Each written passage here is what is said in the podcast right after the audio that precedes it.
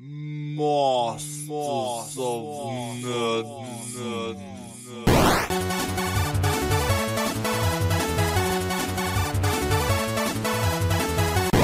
Und damit begrüßen wir euch zu einer weiteren Aufnahme Masters of Nerdism.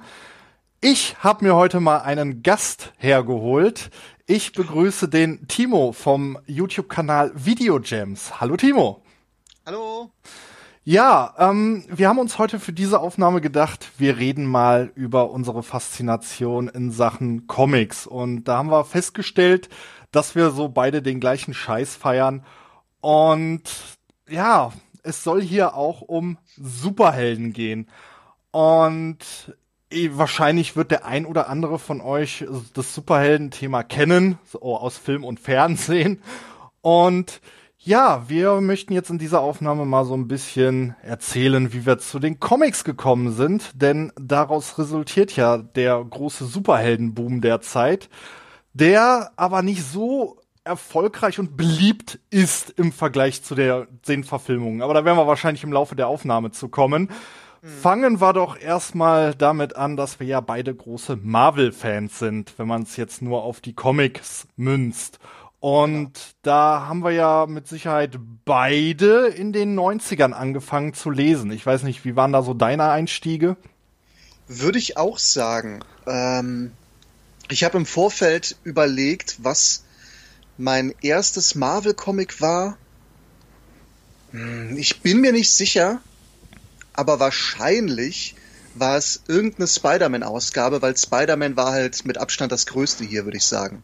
Ja, also, also das kann ich auf jeden Fall auch so unterschreiben, denn ich habe damals, oh, also ich, ich müsste, ich muss leider damit anfangen. Ähm, so an die Marvel-Superhelden-Thematik bin ich da, dazu tatsächlich gekommen, dass ich auf dem guten alten RTL Plus diese ganzen Serien geschaut habe. Äh, Ich glaube, das waren alles Saban-Produktionen. Ähm, wird dir mit Sicherheit auch ein Begriff sein. So Spider-Man 5000, Spider-Man and His Amazing Friends und dann gab's ja dann noch diese äh, Hulk-Cartoon-Serie. Wobei ich glaube, das war noch nicht Saban. war das noch nicht? Ja, stimmt. Die, diese Hulk-Cartoon, obwohl ich meine, das wäre so zu demselben Zeitpunkt gewesen. Also eine davon müsste sogar äh, Hanna-Barbera gewesen sein. Aber waren nicht die Hanna-Barbera-Cartoons eher so in den 60er, 70ern gewesen? Mhm, nee, nee, ähm, diese, diese erste aus den 60ern, ich weiß nicht von wem die war, aber ich glaube entweder ähm, Spider-Man 5000 oder Amazing Friends. Ich meine, eine von den beiden wäre Hanna-Barbera gewesen. Okay, weil, ich guck mal schnell nach, bevor wir Mist erzählen. weil, weil ich weiß auf jeden Fall, äh, gut, es kann natürlich sein, dass das jetzt an der europäischen äh, Version lag. Du sahst nämlich im Outro jedes Mal dieses äh, Saban-Logo, wo dann auch so der Spider-Man in so einer komischen frühen 3D-Perspektive auf dieses Logo gehüpft ist. Das weiß ich noch. Das war nämlich bei beiden Serien so. Äh, ich könnte aber jetzt nicht beschwören, dass das bei der Hulk-Serie auch so war. Also, ähm, Spider-Man and His Amazing Friends steht, ja gut, ist natürlich von, von Marvel Productions, die ja auch äh, Transformers gemacht haben, Ja. G.I. Joe und Dungeons and Dragons. Von denen ist auch Hulk. Ja, dann, dann lag ich ja, ja lag ich ja so ungefähr richtig. Also ich Ja, weiß auf jeden Fall. Saban müsste wirklich erst ab ähm, der Serie gelaufen sein, die bei uns New Spider-Man hieß. Mhm. Äh, New, äh, nee, also New Spider-Man, das war aber dann die Serie aus den 90ern, ne? Mhm, genau. So, und die. Die Spider-Man 5000. Hm, nee, steht hier als auch Marvel. Was war denn von Hanna-Barbera? Also ich verm ja, ich vermute mal, das waren diese, also, also ist, ist jetzt äh, grobes Halbwissen hier. Also ich vermute mal, das waren so diese äh, noch diese etwas Stop-Motion-lastigeren Serien. Da gab's ja dann auch so in den 60ern Iron Man. Ich glaube, äh, von Namor gab's dann auch eine Serie, Fantastic Four. Ah, doch, das könnte hinhauen, dass diese, ich weiß nicht, ob du dich dran erinnerst, diese Fantastic Four-Serie, die in den, in, die in den späten 70ern, meine ich, produziert wurde. Du meinst die, wo die äh, die Fackel ausgetauscht haben? Genau, du hast dann an äh, nicht, äh, du hast dann anstatt die Fackel hast du halt Herbie, äh, der dann eben halt das vierte Mitglied ist. Genau. Ich, Das kann sein, dass das Hanna-Barbera ist. das haut auch so ungefähr hin, wenn du jetzt so von anderen Hanna-Barbera-Serien so den Zeichenstil vergleichst, so das, ja doch, das haut schon eher hin. Aber wir haben jetzt festgestellt, so, dass das jetzt unser quasi Einstieg damals war in diese Superhelden-Thematik. Ich meine, man, man ist früh aufgestanden, hat dann auf RTL Plus diese ganzen tollen Serien gesehen. Da gab's ja dann später auch so Sachen wie Spider-Woman und äh, ich glaube, das hatte alles so ungefähr den ähnlichen Zeichenstil. Aber Ja. bei, bei uns lief das ja auch relativ spät. Das äh, lief ja bei den Amis schon in den 80ern alles, ja teilweise auch Ende der 70er. Äh, wobei die Spider-Man-Serien, die waren ja aus den 80ern und das kam ja bei uns erst, oh, ich könnte, ich müsste jetzt lügen. Das, ich glaube, Erstausstrahlung war so ganz in den frühen 90ern, da wurde das erst übersetzt. Und da ist man dann so ein bisschen neugierig geworden. Also so ging's mir. Ich habe dann ich, das weiß ich noch, da bin ich dann bei uns ans Kiosk gegangen und habe dann gesehen, hey verdammt, das ist doch das, was du immer im Fernsehen schaust. Und dann habe ich mir so eine Zweitauflage von dem äh, die Spinneheft, also um, nur um den Leuten, die das nicht wissen, zu erklären. Äh, man hat da, damals bei Condor, äh, ja auch schon in den Verlagen äh, zuvor, die die Marvel-Lizenz hatten, hat man äh, die Superhelden ein bisschen komisch eingedeutscht und so hieß dann Spider-Man die Spinne.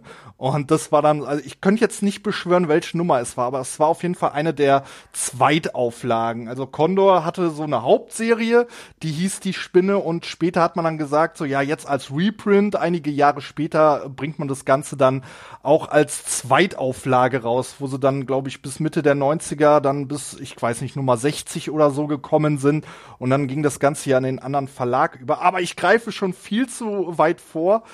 Äh, du sagtest ja auch, dass ähm, dein, erste, dein erster Berührungspunkt quasi ein Spider-Man-Comic war. War das dann auch so eine Zweitauflage oder war das tatsächlich eine, eine der Erstauflagen? Das weiß ich nicht mehr. Ich weiß, mein großer Einstieg, also wo ich mir dann regelmäßig Spider-Man gekauft habe, das war so ungefähr äh, der Maximum Carnage Story Arc. Aber ich habe davor schon Sachen gelesen.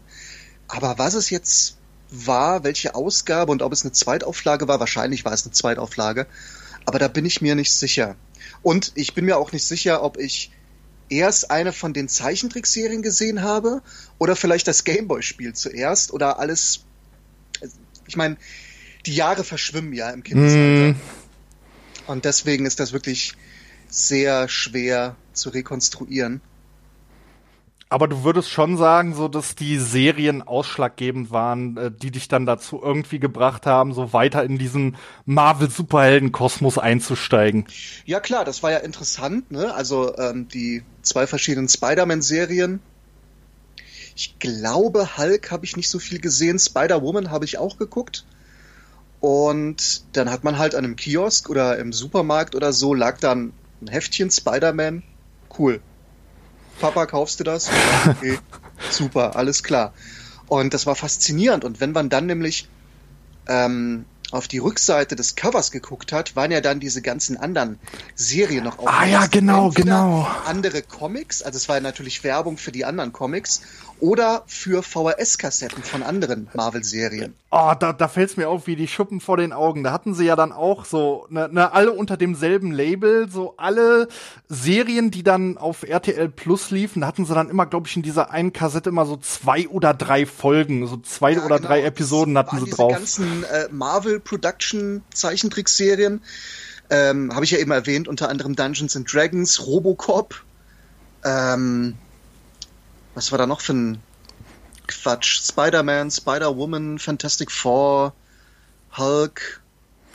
Ich überlege gerade, also ich glaube, damals hatten sie auch, äh, wie ich schon eben äh, kurz vorgegriffen hatte, äh, ich glaube, die Tor-Serie, die ja eigentlich gar nicht äh, so diesen selben Zeichenstil hatte, die ja schon eher so ein bisschen cartoony war, so, so eben halt so, wie soll man sagen, so Stop-Motion-mäßig war, äh, wo sie dann auch so, so diesen typischen Comic-Stil hatten, die, die ja dann wirklich so aussah wie so ein Comic aus den 60er Jahren. Ich weiß nicht, ob Stimmt, du, ja, das sind diese alten Dinger, die wirklich aus den äh, 60er oder 70ern kommen. Da gab es, glaube ich, Namor, Captain America, Thor und Iron Man. Und Mhm. da haben die wirklich, das war quasi war das ein Animated Comic. Heute würde man Animated Comic dazu sagen. Und so waren die Dinger damals. Ja, ich erinnere mich. Ja, da, da, da fällt es mir auch ein, also falls das irgendjemanden da draußen interessieren sollte, äh, ich glaube KSM war das mal, die da so eine Box rausgebracht haben, mhm. wo du von jedem genau. Cartoon irgendwie, ich glaube, drei oder vier Folgen drin hattest. Also quasi, äh, ich weiß jetzt nicht, ob es exakt genau dasselbe war, was du damals in den VHS hattest, aber äh, also total unpoliert haben sie das dann auf DVD, äh, auf so eine weiße DVD-Box gepackt. Hat mich auch sehr erstaunt. Ist natürlich schade, dass man in Deutschland mal wieder nichts Komplettes bekommen hat aus der Richtung, weil auch, ähm, ja, die Spider-Man 5000 Serie wurde ja auch nicht übersetzt. Du bekamst zwar die Spider-Man and His Amazing Friends Box, glaube ich, komplett bis auf die mhm. eine Folge, wo ein Hakenkreuz zu sehen war, aber ansonsten war die, glaube ich, komplett. Aber äh, wo wir dann, äh, was fällt mir nämlich gerade ein, das ist nämlich ein schöner Übergang, denn in einer Folge von Spider-Man and His Amazing Friends gab es äh, ein Vorkommen der X-Men. Ich weiß nicht, ob du dich dran erinnerst. Ich meine, es sind sogar zwei Folgen mindestens. Also bei einer weiß ich auf jeden Fall, dass du die komplette Truppe siehst, äh, wie sie damals konzipiert waren. Ich glaube, es gibt zwei Folgen. Es gibt äh, eine mit den alten X-Men, also mit der Originalriege. Und ich meine, dann gibt's noch eine Folge mit den in Anführungsstrichen neuen X-Men. Also mit Wolverine und, und ähm, Colossus, Storm und so weiter. Bin ich mir jetzt nicht ganz sicher, aber ich glaube, so war das. Na, ist auch egal, es stimmt, ja. Es gab Gastauftritte von den X-Men, weil ja Iceman und Firestar, also das sind Spider-Mans außergewöhnliche Freunde, weil die beiden nämlich Mutanten sind. Ja, und äh, Wolverine ist ja, also Wolverine ist, äh, Wolverine sage ich schon, ich wollte jetzt auf Iceman äh, zu sprechen kommen, der ist ja ursprünglich in den Comics konzipiert als ich, ich glaube, er war sogar einer der Gründungsmitglieder der X-Men. Äh, ja. Du weißt, weißt da besser Bescheid. Und das ist halt das Faszinierende. Für die Serie hat man den eben halt so äh, zu Spider-Man and His Amazing Friends geschrieben. Aber ursprünglich ist es ein, schon eh und je war es ein X-Men-Charakter gewesen. Genau. Und äh, Firestar, ich glaube, die wurde, ich weiß jetzt nicht, ob die für die Serie geschrieben wurde oder ob die nicht, Doch. ja, wurde die extra für die ja. Serie geschrieben? Die okay. wurde für die Zeichentrickserie geschrieben. Ich glaube, sie wollten eigentlich die Fackel verwenden mhm. von den Fantastischen Vieren, aber da gab es wohl Lizenzprobleme. Und deswegen haben die sich einfach gedacht, naja gut, es trifft sich gut, weil nur drei Jungs wäre auch blöd. Also machen wir ein Mädel, was quasi fast dieselben Kräfte hat wie die Fackel. Ja, also die, die Fähigkeiten sind ja nahezu identisch.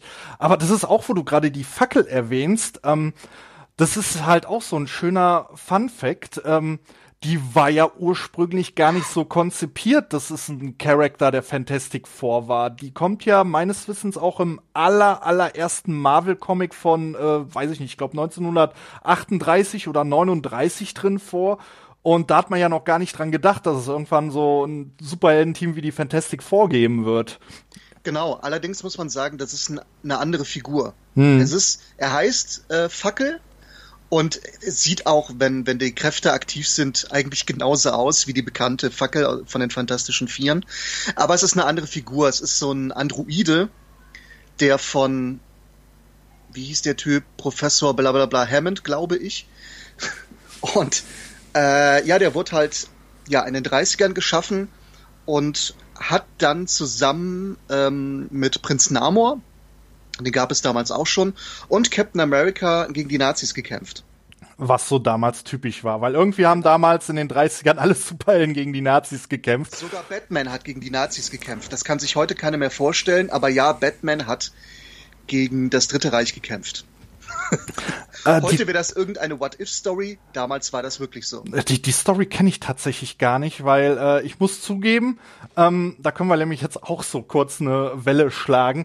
Äh, ich habe tatsächlich also meine ersten Berührungspunkte generell mit dem Superhelden-Thema. Ich wusste, es gibt Batman, ich wusste, es gibt Superman, aber so, dass ich mich das erste Mal mit den Superhelden auseinandergesetzt habe, das war tatsächlich über Marvel, weil außer damals von DC diese ähm, eher Comedy-lastige Batman-Serie hast du ja nicht wirklich viel gesehen damals. Ich meine, äh, es gab zwar schon diese Superhelden, äh, diesen Superman-Film mit Christopher Reeves, aber äh, ansonsten so die die die DC-Helden haben mich zu dem Zeitpunkt noch kalt gelassen, sage ich ganz ehrlich. Ähm, aber die 90er waren sehr prägend, sage ich jetzt mal, für den Deu also zumindest, ich würde mal behaupten, so für die deutschen Zuschauer und deutschen Comic-Interessierten, weil da fing das dann auch wirklich an, dass man Dinge übersetzt hat. Und auch hier die eben angeschnittene Batman-Serie, die hat man äh, wirklich erst in den Anfang der 90er synchronisiert. Und dabei lief die ja schon bei den Amis irgendwie 20, 24 Jahre vorher.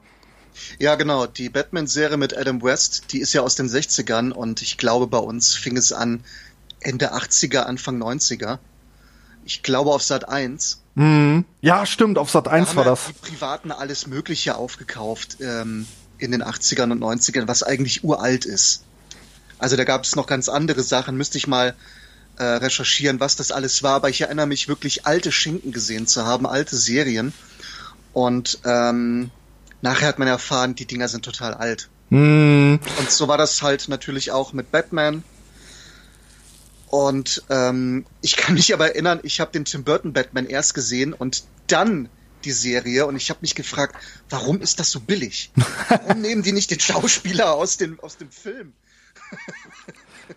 Ja, also ich äh, mir ging's genauso, ne? Ich habe halt äh, auch irgendwie, ich weiß jetzt nicht, ob ich erst die Adam West Serie gesehen habe oder dann den ersten Tim Burton Film und ich denk mir so, das ist doch nicht dasselbe. So, da sind sie dann irgendwie boxen Haie und äh, klettern irgendwie die Wand hoch und dann siehst du eben halt diesen düsteren Batman, der dann alle wirklich extrem auf die Schnauze haut, wo du dann auch so ein bisschen Blut siehst und alles und ich denk mir so, das ist doch nicht dasselbe. Bis ich mir dann auch irgendwann mal so ein E-Harper-Heft, äh, ich glaube, ja doch, es war in, äh, also die alten DC-Comics waren, glaube ich, hier in Deutschland E-Harper-Verlag gewesen, bis ich mir dann auch mal da so ein Batman-Heft gekauft hatte, was es dann so irgendwie ausrangiert am Kiosk gab.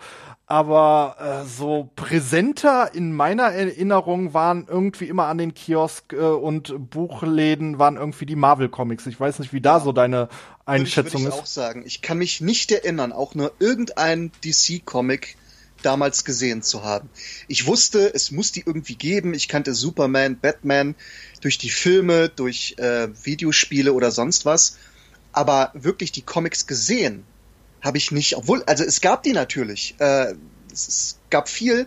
Es war nicht, glaube ich, so erfolgreich und ähm, es gab jetzt auch nicht so viel, also gar kein Vergleich zu heute oder auch zu den 90ern. Und genau, ähm, bei Marvel war es aber auch fast nur Spider-Man. Also ich habe sehr selten mal einen X-Men-Comic gesehen. Damals hieß es ja, äh, hießen die Taschenbücher noch die Gruppe X. Genau. Und die äh, normalen Comics, die lustigerweise aber ein ganz anderes Format halten als die Spider-Man-Hefte, die hießen die neuen X-Men. Und also ich glaube, es gab auch Taschenbücher von den Fantastischen Vier und vielleicht auch mal ein Captain America. Aber Ja, die, die haben ja auch damals, äh, also das, das ist ja auch so ein äh, Ding, da können wir dann auch direkt einsteigen, so die Veröffentlichungspolitik äh, von Ja, Condor, ja, die war, boah, so teilweise, du hast ein Heft gelesen, musstest dir dann ein Taschenbuch kaufen, wo die Story dann fortgeführt wurde und hast dann dich gewundert, warum in dem Heft, in, äh, zum Beispiel, also mir ist das bei Spider-Man aufgefallen, wo du dann in irgendeinem Spider-Man-Heft äh, plötzlich eine ganz andere Story hattest, wie im Heft davor, wo es dann hieß, irgendwie Fortsetzung folgt. Niemand hat dir gesagt, du musst dir ein Taschenbuch kaufen und bis du dann irgendwann so ein Taschenbuch in der Hand hattest und hast dann gemerkt, Moment, das ist doch die Story, die du in irgendeinem Heft hattest. Also das war ganz kurios. Die haben dann auch später in einem noch anderen Format haben sie dann irgendwie die Spinne Alben rausgebracht. Also die die Stories, die wurden so kreuz und quer veröffentlicht. Also teilweise du hattest dann auch ein äh, DIN A4 Album, da hattest du dasselbe Cover, hast du es dir dann ein zweites Mal gekauft, hattest du da ein ganz anderes Heft drin. Also das war sehr kurios mit der Condor-Veröffentlichung. Und die Cover waren dann teilweise auch irgendwie Collagen. Also die haben dann irgendeine Figur einfach draufgepappt auf ein bestehendes Cover, äh, die aber gar nicht vorkam. Einfach nur, weil es angeblich gut aussah, was weiß ich, um es zu verkaufen. Aber äh, die kam in der Geschichte gar nicht vor. Oder sowieso halt Cover, die nichts mit der Story zu tun haben, gab es auch. Also der Condor Verlag war da sehr, sehr berühmt, berüchtigt. Ich habe gerade hier eine Auflistung, wer alles äh, Marvel Comics rausgebracht hat. Das, da sind jetzt total viel gelistet, aber ich glaube, die größten drei, das ist halt der Williams Verlag. Ja, also der, nur um äh, die, die Leute jetzt nicht zu verwirren, also der Williams, äh, ich glaube, das hieß noch Bildschriftenverlag als genau. äh, äh, der hat, der war nämlich so der erste, äh, Ver ja, so der, der erste Verlag, der generell äh, deutsche Superhelden-Comics von Marvel rausgebracht hat. Ja, genau. Und dann äh, irgendwann halt der Condor Verlag, von dem wir eben gesprochen haben, der das sehr lange gemacht hat. Ja. Von 80 bis 96. Und dann kam der Panini Verlag erst. Panini kennen wir noch alle von den Klebebildchen. Äh, die aber dann zu Beginn noch Marvel Deutschland hießen, was ich ultra cool fand. Ja, und die machen es bis heute. Ja, und ähm, wo du das gerade mit dem Williams, aka Bildschriftenverlag erwähnt hast, ähm, das war nämlich auch eine, eine sehr interessante Geschichte. Äh, der Bildschriftenverlag, ich glaube, der war nämlich Teil der Warner-Gruppe, so wie ich das jetzt in meinem Kopf noch als Recherche drin habe.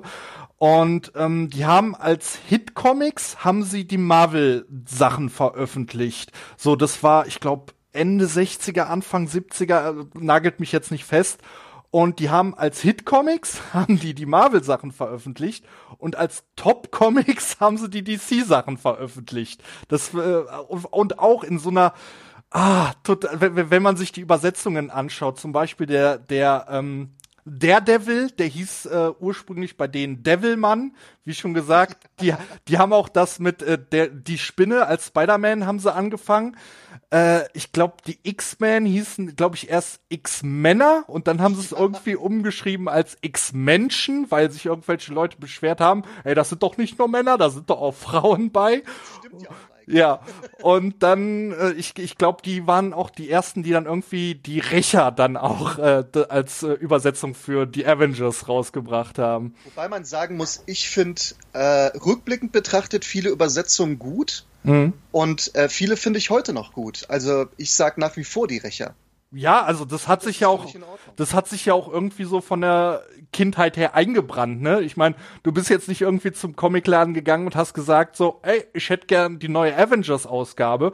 Du musstest ja. dann auch schon sagen, äh, du möchtest das neue Rächer-Comicbuch kaufen und äh, ja, später haben sie ja, also so, um jetzt noch mal bei Williams zu bleiben, äh, die haben in in der ersten Riege haben sie dann glaube ich 200 Hefte, also wie gesagt, äh, das ist jetzt hier unrecherchiertes Wissen. Ich glaube, die haben dann 200 Marvel Hefte rausgebracht als Hit Comics, wo sie dann jedes Heft einen anderen Superheld thematisiert haben. Also du hattest jetzt nicht chronologisch einzelne Serien, das fing dann, glaube ich, irgendwie an mit, äh, also ich glaube, äh, Spider-Man war dann das erste Heft, dann hattest du dem nächsten dann so ein Recht, also so eine Avengers-Story, dann hattest du eine Hulk-Story, damals haben sie Hulk sogar mit A geschrieben.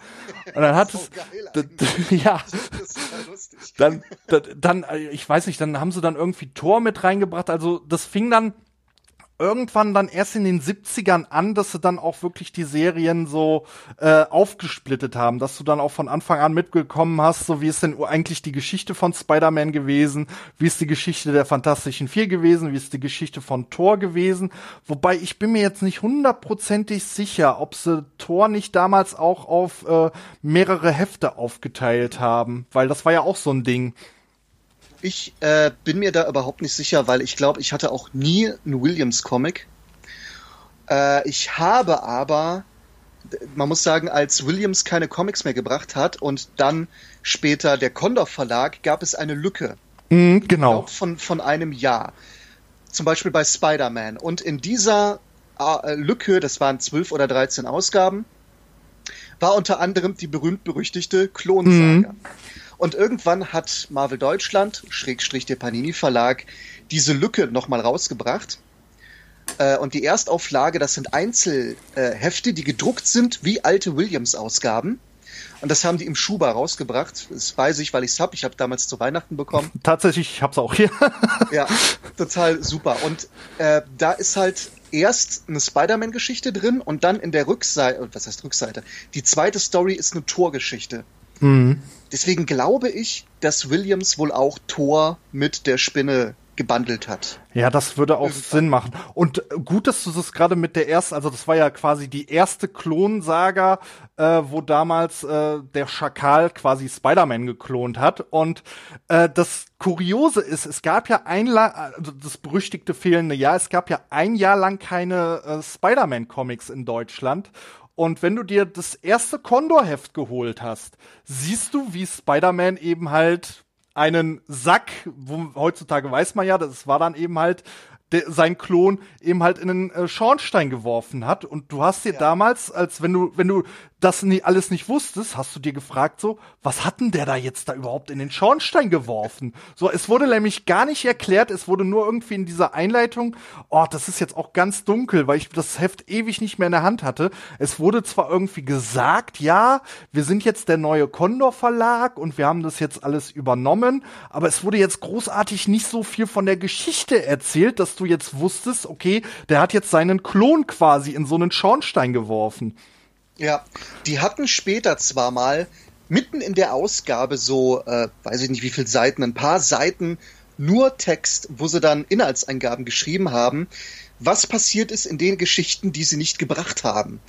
Das weiß ich, weil da die gesamte Secret Wars Geschichte einmal abgedruckt war. Und ich dachte, wow, was ist, was ist das denn geiles? Secret Wars, super warum bringen die das denn nicht? Warum, warum haben die hier quasi eine Inhaltsangabe davon, diese Arschlöcher? und das haben die dann, ich glaube, auch mal mit der Klonsaga gemacht. Uh, da bin ich mir jetzt nicht hundertprozentig sicher, aber es ist auch ein schönes Event, was du hier gerade anschneidest, der Secret Wars. Das ist nämlich auch das erste Mal, dass äh, Spider-Man seinen Symbionten bekommt.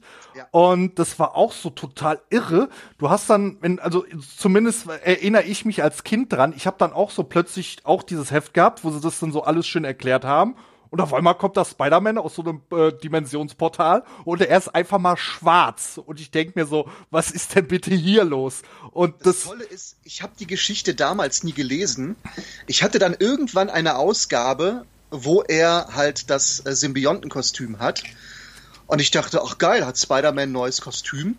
Und äh, weil er Condor kreuz und quer veröffentlicht hat, hatte ich dann irgendwann eine Woche später wieder eine Ausgabe mit seinem alten Kostüm dann aber ein Taschenbuch, wo er das Schwarzkostüm hat und ich denke mir, ach, wechselt der das mal irgendwie so oder so. Ich habe mir da gar keine Gedanken gemacht. Ich dachte, das ist so, als wenn wir halt, ja, äh, täglich die Unterhose wechseln. Wechselt Spider-Man zwischen Rot, Blau und Schwarz. Ja, später haben sie es ja, also gut, gut äh, um das mal vorwegzunehmen, äh, es werden nicht die einzigen Kostüme geblieben sein, die Spider-Man jemals trug. Ja. Äh, aber da haben sie ja auch so abgedrehte Dinger gebracht. Aber äh, so jetzt, ich glaube, Secret Wars, äh, das war, war, war das, also so in der Ursprungsgeschichte, ich glaube, das war so Mitte 80er, wenn ich mich recht entsinne, oder? Secret Wars müsste 80er gewesen sein, ist entstanden, weil Marvel Actionfiguren wollte. Und ich glaube, die sind auf den Spielzeughersteller zugegangen. Äh, war das Mattel? Nee, doch, ich glaube, das war Mattel. Äh, ich guck gleich mal nach. Jedenfalls. Aber, kann ja nur Mattel oder Kenner sein. Ja, jedenfalls hatte Mattel oder einer seiner Konkurrenten ähm, halt erfolgreich eine Reihe an DC-Comic-Figuren. Und Marvel dachte, super, wir brauchen auch Actionfiguren. Ähm, genau, Kenner hatte DC-Figuren und ähm, Mattel hatte dann He-Man. Und ich überfliege das gerade schnell. Ich kann aber nicht überfliegen und gleichzeitig reden, verdammt. Ja, also ich, ich bin mir ich bin mir auch fast sicher, dass äh, damals die X-Men-Figuren Kenner waren. Bin ich mir so sehr sicher gerade. Wenn ich mich jetzt irre, dann ist es ein Mega-Flop aber ich kann mich entsinnen, dass ich mal äh, X-Men-Figuren von Kenner hatte. Ähm, ja, aber ich glaube, die aus den 90ern, das war von einer anderen Firma. Okay. Naja, ähm, ich hab's gerade und zwar, Mattel wollte auch Superhelden. So, sind auf Marvel zugegangen, okay, äh, können wir euch geben, aber dann brauchen wir eine eigene Geschichte dafür. Und somit haben die dann diese Secret War Story gemacht, wo alle möglichen Heldin, Helden auf einen zusammengesetzten Planeten kommen und gegen alle möglichen Bösewichte kämpfen somit konnte man erklären, ne, warum jetzt, warum die in der, äh, äh, in der Actionfigurreihe so und so viel Helden haben und so und so viel Schurken. Das war eigentlich eine reine eine reine Actionfigur-Cash-Cow-Geschichte. Aber dafür fand ich das Crossover, das war auch quasi das erste größere Crossover von mehreren Figuren. Ja. Äh, fand ich das eigentlich ganz geil damals. Also ich hatte dann, weil Secret Wars haben wir ja nicht bekommen bei Condor und Marvel Deutschland hatte das irgendwann gebracht. Äh, ja, da, da muss ich jetzt ein Veto einrichten, äh, denn es gibt, oh, frag mich jetzt nicht, welche Nummer das ist. Es gibt ein Recher-Taschenbuch, das hat ein Kapitel von Secret Wars. Oh, cool. äh, äh, ich, ich kann mich jetzt, ich, ich muss, müsste lügen, welche Nummer es war. Ich weiß auf jeden Fall, dass es in einem Recher-Taschenbuch so, also es ist jetzt keine abgeschlossene Handlung oder so, aber dieses Kapitel, das spielt tatsächlich im Secret Wars. Und das ist auch so, bis Marvel Deutschland dann irgendwann diesen Trade Paperback rausgebracht, auf jeden Fall Panini diesen Trade Paperback rausgebracht hat, äh, war das dann so bis dahin ja, so die einzige Epoche vom Secret Wars, den du in, auf Deutsch gelesen bekommen hast. Ansonsten, äh, ja, es gab in den 90ern auch schon Comicläden, ähm, da, also ich würde auch so mal behaupten, so, äh, das hat auch so alles irgendwie so mit den 90ern zu tun, weil in den 90ern gab es einen riesigen Comic-Hype der heutzutage nicht ganz so groß ist, würde ich mal sagen, weil alle schauen sich ja die Filme lieber an und äh, ich glaube prozentual, äh, ja, die Comicleser sind dann doch sehr gering. Das kann sein. Es gibt heute natürlich wesentlich mehr, mhm. nicht nur in Deutschland, sondern auch in den USA. Aber der Hype, der war, glaube ich, so bis Mitte der 90er viel stärker. Da haben die ja von ähm, der Erstausgabe von Spider-Man, also die hieß nur Spider-Man, die Reihe. Die ursprüngliche Spider-Man-Reihe heißt ja The Amazing Spider-Man. Und die haben in den 90ern eine Reihe gebracht, die hieß einfach nur Spider-Man und zwar von Todd McFarlane, der später Spawn erfand. Und von der Ausgabe haben die, glaube ich, eine Million oder mehrere Millionen verkauft das ist heute absolut undenkbar. Ja, aber man muss ja auch äh, sagen, also dieser Stil, den Todd McFarlane hatte, der hat ja sowas von wie die Faust ins Auge gepasst der damaligen ja. Zeit.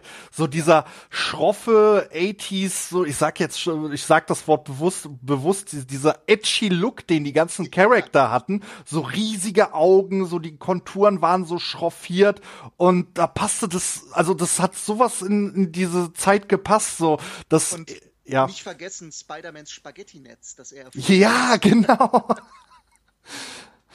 Ah, es ist großartig. Also, also so, ich finde ja persönlich so von visueller Sicht ist es, sind es immer noch so die stärksten äh, Eindrücke, die ich damals hatte von Spider-Man, weil da kam ja echt so viel raus und vor allen Dingen, es haben sich auch so viele Zeichner, ich will, will jetzt nicht sagen, dass Todd McFarlane das Rad neu erfunden hat, aber es haben sich wirklich viele Zeichner damals so ein bisschen inspirieren lassen davon, dass sie dann auch so anfingen, so ein bisschen mehr so edgy und teilweise gorelastig ihre Stories zu erzählen. Also ich finde persönlich so Todd McFarlane ist da schon so ein bisschen der Pionier gewesen, was diesen Zeichenstil anbelangt. Ja, der gehörte quasi zu einer äh, Generation, die das, äh, die das sehr geprägt hat. Da war dann natürlich noch Jim Lee, mhm. der das Gleiche quasi mit den X-Men gemacht hat. Äh, und dann berühmt berüchtigt äh, Rob Liefeld. Ja, mit seinen 180.000 Taschen und 90 Muskeln Taschen. im Oberarm. Und, und Titten und Arsch bei Weibern, die anatomisch überhaupt nicht möglich sind.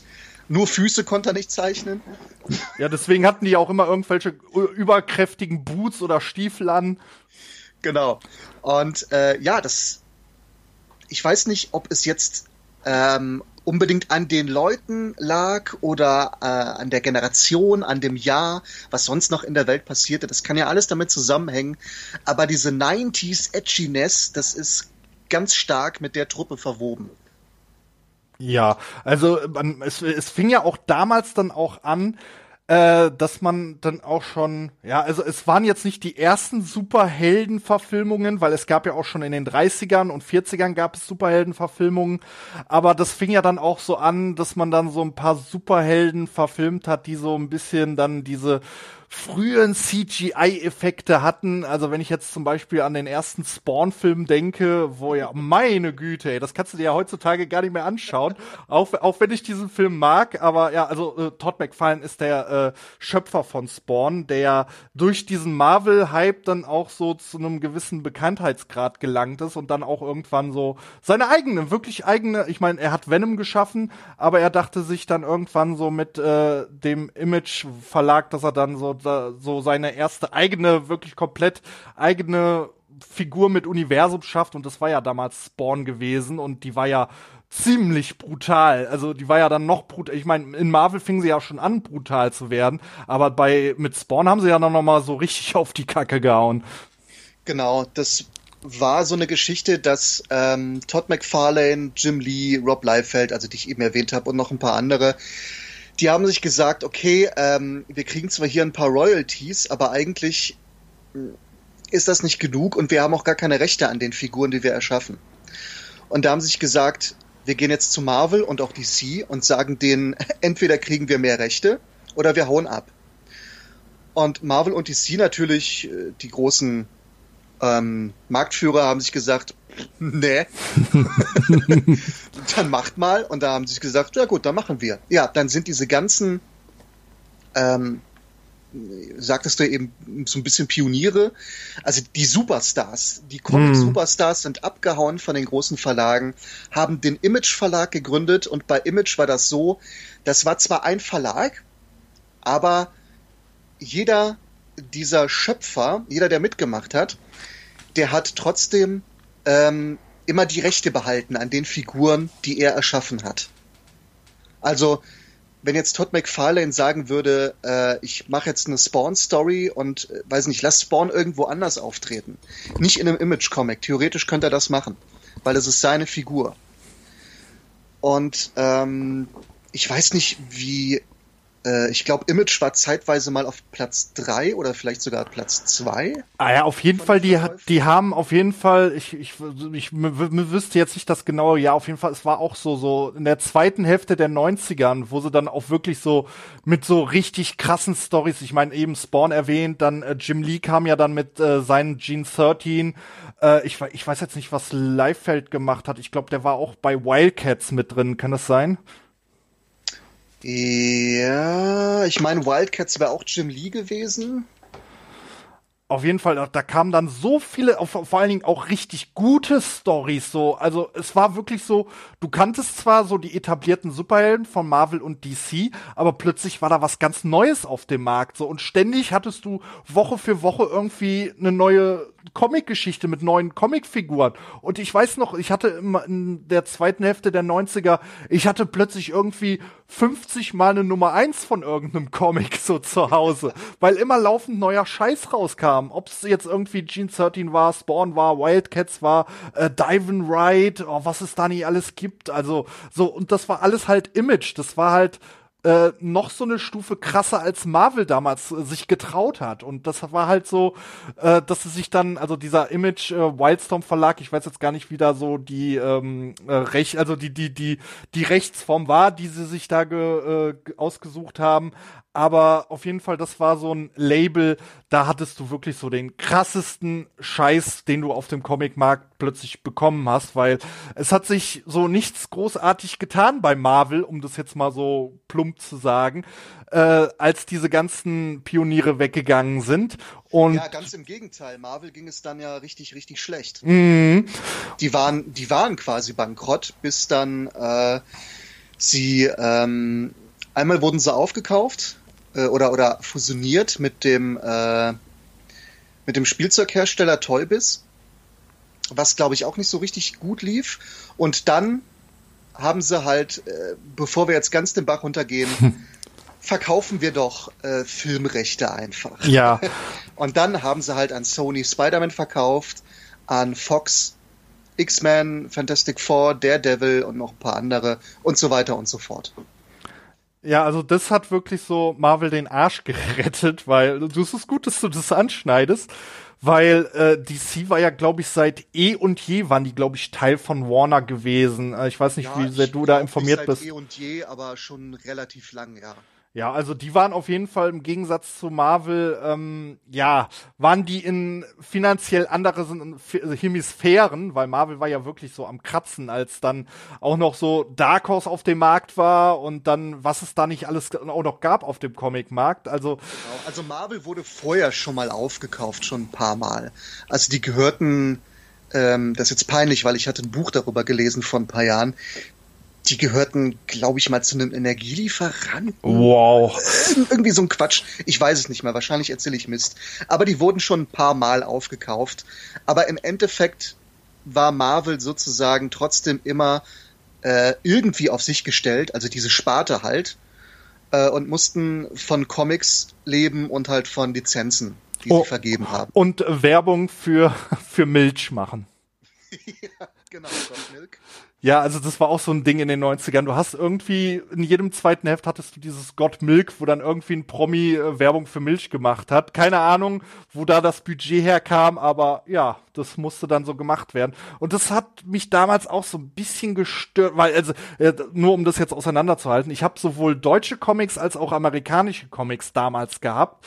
Nur die US-Hefte waren voll damit mit, also du hattest gefühlt auf jeder dritten Seite hattest du Werbung, weil es dem, äh, in dem Falle dem Marvel Verlag so schlecht ging. Und das hattest du halt bei den deutschen äh, Ausgaben nicht, weil du hattest da teilweise, bei Condor hattest du zwei, drei Hefte drin und bei den normalen US-Ausgaben, ja, da hattest du was, was weiß ich, so 20 Seiten und äh, 20, 30 Seiten und so ein äh, deutsches Heft hatte da mal so, keine Ahnung, so 60 bis 80 Seiten. Und deswegen habe ich dann früh für mich gemerkt, okay, ähm, ich bleib dann doch bei den deutschen Ausgaben, auch wenn die Jahre hinterherhängen mit der Übersetzung. Ich weiß nicht, wie das bei dir, äh, bei dir war. Mir kam nie in den Sinn, glaube ich, US-Ausgaben zu kaufen, äh, kam ich recht spät mit in Berührung. Es gab zwar einen Comic-Shop, in dem ich öfter war. Da habe ich dann auch äh, Secret Wars Ausgabe gesehen, dachte, boah, oh, Secret Wars, boah. Hab dann aber immer irgendwas anderes gekauft. Wahrscheinlich habe ich irgendwelche so super teuren Anime VHS Kassetten gekauft. Und äh, von daher bin ich halt bei deutschen Ausgaben geblieben von Condor. Später habe ich dann irgendwann aufgehört, wahrscheinlich weil Condor auch aufgehört hat. Und dann gab es ja auch ein bisschen Pause, bis ich dann erst ähm, an einer Tankstelle einen Spider-Man-Comic von Marvel Deutschland entdeckt habe. Ich glaube, das war Ausgabe 5. Und ähm, danach bin ich aber immer noch nicht wieder eingestiegen. Ich hatte mir das zwar gekauft und fand das ganz cool, aber das war's dann. Äh, ich müsste mal nachsehen im Regal, welches dann die Ausgabe war, ab der ich dann wirklich wieder eingestiegen bin und nicht nur Spider-Man gekauft habe von Panini, sondern auch äh, X-Men und immer mal wieder ein Trade Paperback und so weiter und so fort. Jedenfalls US-Ausgaben, nee, habe ich damals nicht gekauft. Äh, tja, was, was war denn meine erste US-Ausgabe? Weiß ich nicht. Wahrscheinlich irgendein Trade Paperback, weil eigentlich heute kaufe ich nur noch Trade Paperbacks, also Sammel ähm, äh, und eigentlich auch nur noch englische. Ja, weil sie halt günstiger sind im, im meisten sind Fall. Günstiger, aber ich würde darüber hinwegsehen, aber ehrlich gesagt gehen mir die Übersetzungen absolut auf die Eier. Wahrscheinlich, weil ich ja auch selber so ein bisschen äh, damit zu tun habe. Ich lese neu äh, gerade wieder was, ähm, den neuen He-Man-Band, Masters of the Universe vs. Injustice. Und äh, da geht mir die Übersetzung auch schon wieder auf die Eier. Und deswegen kaufe ich eigentlich nur noch englische Ausgaben. Aber gut, das nur nebenher. Ja, äh, aber gut, dass du auch äh, gerade sagst, äh, hier andere ähm, Universen. Äh, Mitte der 90er, mh, ich glaube, den haben wir das dann auch ein bisschen, also so, zumindest ist so meine Wahrnehmung, so ein bisschen auch zu verdanken, äh, dass die Leute mehr DC gelesen haben, weil es gab ja dann auch den Dino Verlag und der Dino Verlag, der hat ja dann die äh, deutschen DC-Sachen rausgebracht. So, das war so, äh, als Condor in der Endphase war, dann kam dann plötzlich dieser Dino-Verlag und hat dann auch so die ganzen DC-Serien von Batman bis Wonder Woman, Justice League, Justice Society, The Flash und was sie nicht alles auf den Markt gebracht haben. Und plötzlich hattest du dann äh, Teil, also so kam es mir dann vor, plötzlich hattest du mehr Auswahl bei Image und bei äh, beim Dino Verlag, als du bei Marvel hattest, weil bei Marvel war irgendwie so dann so X-Men und Marvel äh, und Spider-Man das Präsente bei Marvel, aber so das dann der Rest kam, das war ja dann auch erst so ein bisschen später. Ich weiß nicht, wie da, da, da deine Erinnerungen sind. Ja, äh, ich erinnere mich auch also daran, dass es jedenfalls mehr gab, wenn man mal in dem, also dann, wenn ich in dem Comic Store mal war, habe ich das auch gesehen, also äh, Batman-Ausgaben und Superman. Oder wenn man, äh, da gab es doch diese, ich weiß gar nicht mehr, wie hieß denn das Magazin? So eine Art Magazin, wo für die nächsten zwei, drei Monate alle möglichen Comics gelistet waren. Ach, das, ich glaube, das hieß dann auch so, so Hit-Comics. Äh, oder meinst du das amerikanische? Nee, das war ein deutsches. Weil, weil da gab es dieses Hit-Comic, da hattest du dann auch so eine Art Preiskatalog drin. Du hattest Stimmt, dann da. Daran erinnere ich mich, aber ich meine noch was anderes. Ne, Hit-Comic war es nicht. Mm. Das war so ein bisschen größer, relativ dick. Das habe ich immer gratis bekommen, wenn ich dann im Comicladen, weiß ich nicht, fünf Comics gekauft habe. Ah, oder meinst du dieses Sprechblase-Ding? Nee. Ich überlege nee. gerade, was es da sonst noch gab. Ich habe auch nichts mehr davon, leider. Das, sonst wüsste ich es wahrscheinlich. Naja, jedenfalls, ich habe mitbekommen, dass es da mehr gibt. Ähm, aber ich habe mir nichts davon gekauft. Ein Kumpel hat sich mal, glaube ich, Batman-Ausgaben gekauft und auch Spawn. Aber nee, ich war, glaube ich, mit Spider-Man bedient. ja, also äh, ich war auch bis, äh, ja, schon so der zweiten Hälfte der 90er, als ich dann so überflutet wurde mit dem ganzen anderen tollen Scheiß, den es dann gab. Äh, teilweise ich weiß nicht, ob du dich an diese Chaos-Comics erinnerst. Die gab es ja dann plötzlich auch und die war ja dann noch mal so das abgefuckteste überhaupt, was du auf dem Markt bekommen hast. Die ja dann auch teilweise schwarz-weiß werd, äh, gedruckt werden mussten, weil sie so brutal waren. So wenn ich da zum Beispiel an äh, Lady Death oder Evil Ernie denke, ich weiß ah, nicht. Das, ja, ja. Weil die, die waren dann die, also so, äh, also Wildstorm beziehungsweise Image hat es schon übertrieben, aber die haben das Ganze dann noch mal in eine richtig krassere Richtung gelenkt, wo es dann wirklich so mit Zombies geht und Menschen äh, werden enthauptet und du siehst Knochen und Gedärme. Also die haben dann so wirklich so das Gore-Level so bis zum Ultimum getrieben. Und dann, äh, ich würde schon sagen, so, dann waren wir wirklich so an dem äh, Zenit, wo du so alles an Comics bekommen hast, weil dann fing ja dann auch äh, so in der zweiten Hälfte der 90er, äh, du kannst mich jetzt gerne korrigieren, fing das ja dann auch an, dass dann äh, die Mangas zu uns kamen. Genau, also Mangas gab es, glaube ich, schon in den äh, Anfang 90er hat dann Carlsen zum Beispiel was gebracht. Äh, die wurden natürlich gespiegelt damals. Ja, mein, mein, meinst, meinst du diese Manga-Power-Hefte? Nee, ich meine auch, äh, was haben die denn da alles gebracht?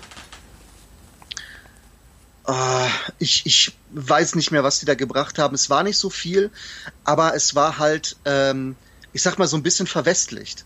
Das war in einem größeren Albenformat, es ja. war gespiegelt, es war teilweise, äh, glaube ich, ähm, eingefärbt. Äh, äh, ja, das, das stimmt, äh, wo du es gerade sagst. Äh, Bastei hat nämlich auch so ein paar Dinge rausgebracht, äh, auch schon ja. in den 80ern. Und ich erinnere mich, ähm, ich, das habe ich auch erst im Nachhinein äh, rausgefunden. Es gab nämlich so eine Miniserie von Street Fighter 2 und ja. das war, die war hierzulande, war die koloriert und im mhm. ursprünglichen ist die nämlich nicht koloriert und das hat mich auch ziemlich überrascht, als ich das rausgefunden habe. Als ich das Comic gesehen hatte, also ich bin ja mega Street Fighter Fan und als ich gesehen habe Ausgabe 2 von Street Fighter ist mir der Schädel explodiert, echt ohne Scheiß. Ich habe mir das Ding direkt gekauft, äh, waren ja nur vier Ausgaben, ja. ich. Und äh, habe leider damals nie die Nummer 1 bekommen. Aber ich, ich fand das damals absolut mega. Ich habe mir dann irgendwann letztes oder nee, vorletztes Jahr, glaube ich, äh, die alle nochmal gekauft im guten Zustand, weil meine drei Ausgaben total zerfleddert sind. Und ähm, die Übersetzung ist auch super scheiße, die ist echt wie, wie Bubblefish aus dem Englischen fast. Ja, vor allen Dingen auch dieses, die, dieses Lettering, was sie da verwendet haben. Das sieht aus, als wenn sie da irgendwie die Hefte durch eine Schreibmaschine gewälzt haben. Ja, ja, also es ist wirklich, wirklich schlimm, aber die äh, Geschichte allein, die ist ganz nett und äh, es ist auch eigentlich ganz gut koloriert, also kann man nicht sagen. Ja, also mir, mir wäre nicht aufgefallen damals, dass das irgendwie anders wäre. Und es war ja auch, die mussten es einfach machen. Du konntest nicht, äh, ein, ein großer Verlag, äh, du konntest das quasi nicht äh, schwarz-weiß bringen. Ich glaube, dass Da bin ich mir nicht sicher, aber ich nehme mal an, dass das auf sowieso irgendeiner englischen Version basiert, die schon koloriert und gespiegelt war. Wahrscheinlich hat das Bastei nicht mal selber gemacht. Mm, weiß ich jetzt nicht, aber ich kann mich auf jeden Fall dran erinnern, dass ich, ah, was jetzt Bastei oder Ehapa? Ich bin mir, ich meine aber, das wäre Ehapa gewesen. Habe ich mir dann nämlich auch diese, äh, so ein paar Manga-Stories in diesem sogenannten, also heutzutage wäre es Trade Paperback-Format, aber da haben sie dann die, die Mangas quasi hochgestretched in diesem größeren mhm. Format. Und da, genau. hat, da hatte ich einige Bände von äh, Tank, also Dominion Tank Police gehabt. Und da gab's ja dann auch noch irgendwie Apple Seed, was sie dann in diesem Format rausgebracht ja, haben. Und genau. das war dann also wirklich so, wie du heute die Trade Paperbacks kennst, äh, so war, wurden die Mangas quasi gedruckt. Und das war äh, damals für mich schon äh, irritierend, weil zu der Zeit, du hast, hast so viel koloriert in den 90ern gehabt in Comics und äh, das war dann trotzdem noch schwarz-weiß. Es war nicht alles schwarz-weiß, weil, wie schon gesagt, einige Dinge wurden koloriert, aber die waren sich dann auch nie einig, wie sie was rausbringen sollen, weil teilweise musstest du dir dann äh, verschiedene Hefte kaufen, äh, wo dann so, ich glaube, Ranma an halb war, glaube ich, auch so eins der ersten Dinge, die sie übersetzt haben in diesen vier in eins Bänden. Ich glaube, die hießen sogar Manga Power, äh, was dann wirklich noch in diesem Heft klassischen Comic-Heft-Format war. Und das war halt auch schwarz-weiß. Du hattest halt ein buntes Cover so wie man es heute kennt bei den Mangas, aber du hast dir gedacht so, ah ja, geil, das ist jetzt auch so wie so ein Comic von Marvel oder DC und da machst du es auf und ist halt alles schwarz-weiß. Ja, ähm, war damals für uns was total Neues. Ich meine, selbst ähm, viele Indie-Comics, die im Original schwarz-weiß waren, waren hierzulande koloriert, zum Beispiel die Ninja Turtles. Da gab es äh, auch die Originalausgaben, aber die waren bei uns koloriert. Ich überlege gerade. So. Ja, ich, ich meine, ich bin mir jetzt nicht sicher. War das E. Harper gewesen, der die Alben rausgebracht hat von Turtles? Weißt ähm, du das ähm, noch? Da müsste ich, müsste ich ins andere Zimmer und mal eben gucken, aber nee. Es könnte sogar sein, dass das auch Condor oder so war. Stimmt, du hast, nee, du hast vollkommen recht, es war auch Condor gewesen, der, weil ich erinnere mich an dieses weiße Logo und das war definitiv Condor. Ich erinnere mich an die doofe Übersetzung und deswegen denke ich, dass das Condor war, weil das teilweise richtig Hanebüchen übersetzt war. Ja, das, das war ja auch sowas, ne? Die, die Comics, die waren ja so, so richtig düster gezeichnet und dann haben wir halt die, die Serie gesehen und die war so bunt und ich will jetzt nicht sagen schlecht, aber die war halt, hatte halt so eine andere Grundstimmung als das, was du dann in den Comics hattest. Also mich hat das total fasziniert, weil ich kann die Zeichentrickserie, dann die Spielfiguren, die ja auch schon anders waren als die Zeichentrickserie, weil eigentlich die Spielfiguren auf den Comics basieren. Äh, ja, ja, genau.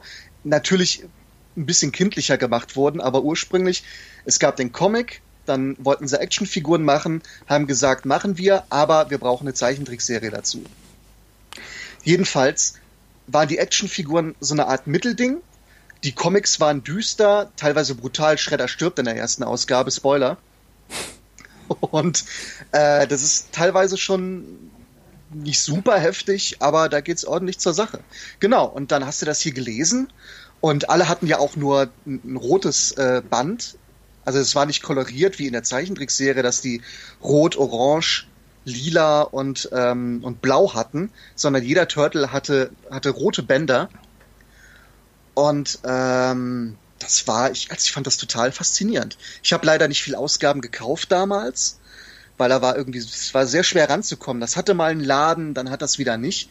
Von daher hatte ich, glaube ich, nur zwei Ausgaben damals, aber ich fand das toll. Ich dachte, ich möchte nie wieder die Zeichentrickserie sehen. das ist doch total albern. Ja, also mir, mir ging's ähnlich, weil ich habe dann damals auch so die äh, drei Turtles Realverfilmungen gesehen genau, und auch nach den Comics sind übrigens. Äh, ja, ja, also zumindest so, wenn ich jetzt so an das Design von Shredder so zurückblicke, ich denke mir dann manchmal, also es ist, es ist also für, ich glaube für uns äh, Deutsche, sage ich jetzt mal, die dann so mit beiden konfrontiert wurden, du konntest halt wirklich schwer auseinanderhalten, was ist jetzt was? Und teilweise so um, um also die Leute, die das jetzt nicht kennen sollten, also äh, die Turtles in den Serien, die haben Pupillen und das haben sie halt in den in den Comics, die halt so düster geraten sind, haben sie nicht und äh, genau. in dem Film haben sie ja dann wieder Pupillen, weil das waren ja alles Typen, die Kostüme anhatten. Ich weiß jetzt gar nicht, ob sie da jetzt irgendwie mit äh, Mechatronics irgendwie gearbeitet haben. Auf ja, jeden Fall Köpfe waren alle Mechatronics. Ah, okay. Äh, jedenfalls, das hatte so alles irgendwie einen unterschiedlichen Ton, aber so, wenn ich jetzt so an den mutierten Schredder denke, boah, der war ja mal richtig badass. ja, das Schöne war, also zumindest der erste Film hält sich sehr nah an die Comics, hat aber natürlich Anleihen aus der Zeichentrickserie. Sie haben Pupillen, sie haben unterschiedliche, ähm, unterschiedliche Augenbänder, Augenbinden. Ähm, und noch so ein paar Sachen. Äh, April ist auch eine Reporterin, im Comic ist sie keine Reporterin und so weiter. Also es gibt so ein paar Anleihen. Es ist auch so ein ganz guter Mix. Aber von der Story ist das schon ziemlich nah am Comic. Man, man kann wirklich sagen, es ist eine, eine Comic-Verfilmung, wie man sie heute vielleicht machen würde. Aber heutzutage macht man alles äh, mit Greenscreens. Das würde ja. heute, also okay. so ein Film, so, so, also ich sag's mal so, so Filme wie die äh, ersten drei Turtles-Filme sind zumal, wobei den dritten, den würde ich da jetzt mal außen vor lassen. äh, aber ich glaube, so die Machart, wie man damals die Filme gemacht hat, also das würde man heute so eher als B-Movie Trash abhandeln und damals ja, war es eben halt eine, eine, eine groß teure Produktion, sage ich mal. Ja, ich meine auch eher so von der, wie man an die Geschichte herangeht. Aber klar, es, es war ja auch fast nicht mehr als ein B-Movie. Ich weiß, den Stoff wollte kaum ein Filmstudio haben. Äh, ich habe schon wieder vergessen, welches Filmstudio das dann letztendlich oder welches, welche Produktionsfirma ah. es war. Aber das war damals keine so große Nummer und der Film hat wirklich eine Menge Kohle eingespielt. War das, war das nicht auch Canon gewesen? Nee, Canon war, glaube ich, damals schon pleite. War, war ich, ich weiß gar nicht, wann der, der erste Turtles-Film rauskam. Das war doch auch ganz in den frühen 90ern, oder? Ja, meine 92, aber ich gucke jetzt gerade mal nach. Ähm, 90 sogar, der erste mhm. Film ist von 90. Ja, und äh, ich habe es ja gerade auch schon angesprochen. Äh, Canon waren ja auch die, die äh, ursprünglich den ersten Spider-Man-Film verfilmen wollten. Dazu kam es aber nicht, weil sie ja lieber Masters of the Universe ver verfilmen wollten. Und ich glaube, ich bin mir jetzt nicht ganz hundertprozentig sicher, aber ich glaube, das war einer der Hauptgründe, die, die, denen das Genick gebrochen hat, sage ich jetzt mal. Ja, ich glaube, der Film und Superman 4. Ja, super, oh Gott, wenn ich an Superman 4 denke. äh, ja, aber ich, ich, ich glaube, wir sollten uns mal zusammensetzen und, und über Comic-Verfilmungen sprechen. Da könnte man, glaube ich, auch noch viel erzählen. Äh, aber bleiben wir jetzt noch mal bei den Comics. Also äh, Condor hat ja wirklich bis Ende der 90er alles rausgebracht. Dann kam diese äh, Überflutung des Comic-Markts und dann wurde ja quasi das, was ich vorhin schon angeschnitten hatte, so alles vereinnahmt von Panini hierzulande. Dann ist nämlich auch der Dino Verlag quasi in Panini eingegliedert. Ich weiß jetzt nicht, ob die, der Dino Verlag eine Untergruppe vom Panini war oder ob äh, Panini jetzt den Dino Verlag einfach nur aufgekauft hat. Ah. Aber es war dann, ich glaube, äh, 2001, 2002 war es dann auf jeden Fall so, dass äh, alles, was äh, DC und Marvel war, plötzlich nur noch unter Panini vertrieben wurde und veröffentlicht wurde. Ja, was ich eigentlich praktisch fand, aber man muss ja sagen, eigentlich ist es nicht so richtig gut, weil Konkurrenz belebt das Geschäft und was blieb übrig? Ähm, klar es andere Verlage, äh, die auch Superhelden bringen, aber die großen zwei, DC und Marvel unter europaweit unter einem Verband. Das muss man, Panini agiert ja nicht nur in Deutschland. Panini ist ja europaweit. Und das ist natürlich ähm, praktisch für den Kunden, aber irgendwie auch nicht so richtig gut. Naja, ähm, wer weiß, vielleicht schnappt sich Disney ja auch irgendwann DC so. Dann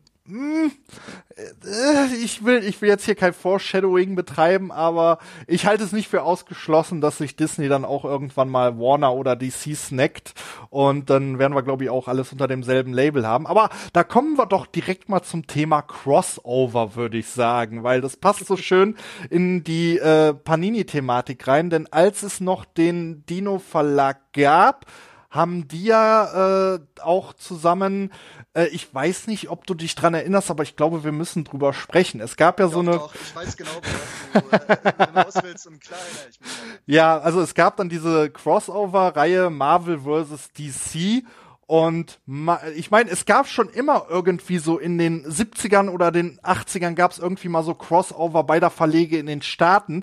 Aber wir haben dann wirklich so in Deutschland das erste Mal, obwohl, nee, gar nicht war. Es gab mal äh, von E. Harper gab es das erste Crossover mit äh, Batman, äh, Batman sage ich schon, mit äh, Superman und Spider-Man. Mhm. Das, äh, äh, wo er dann, weil er durfte nicht Spider-Man auf dem Cover heiß, äh, hießen, deswegen hieß er Super Spider.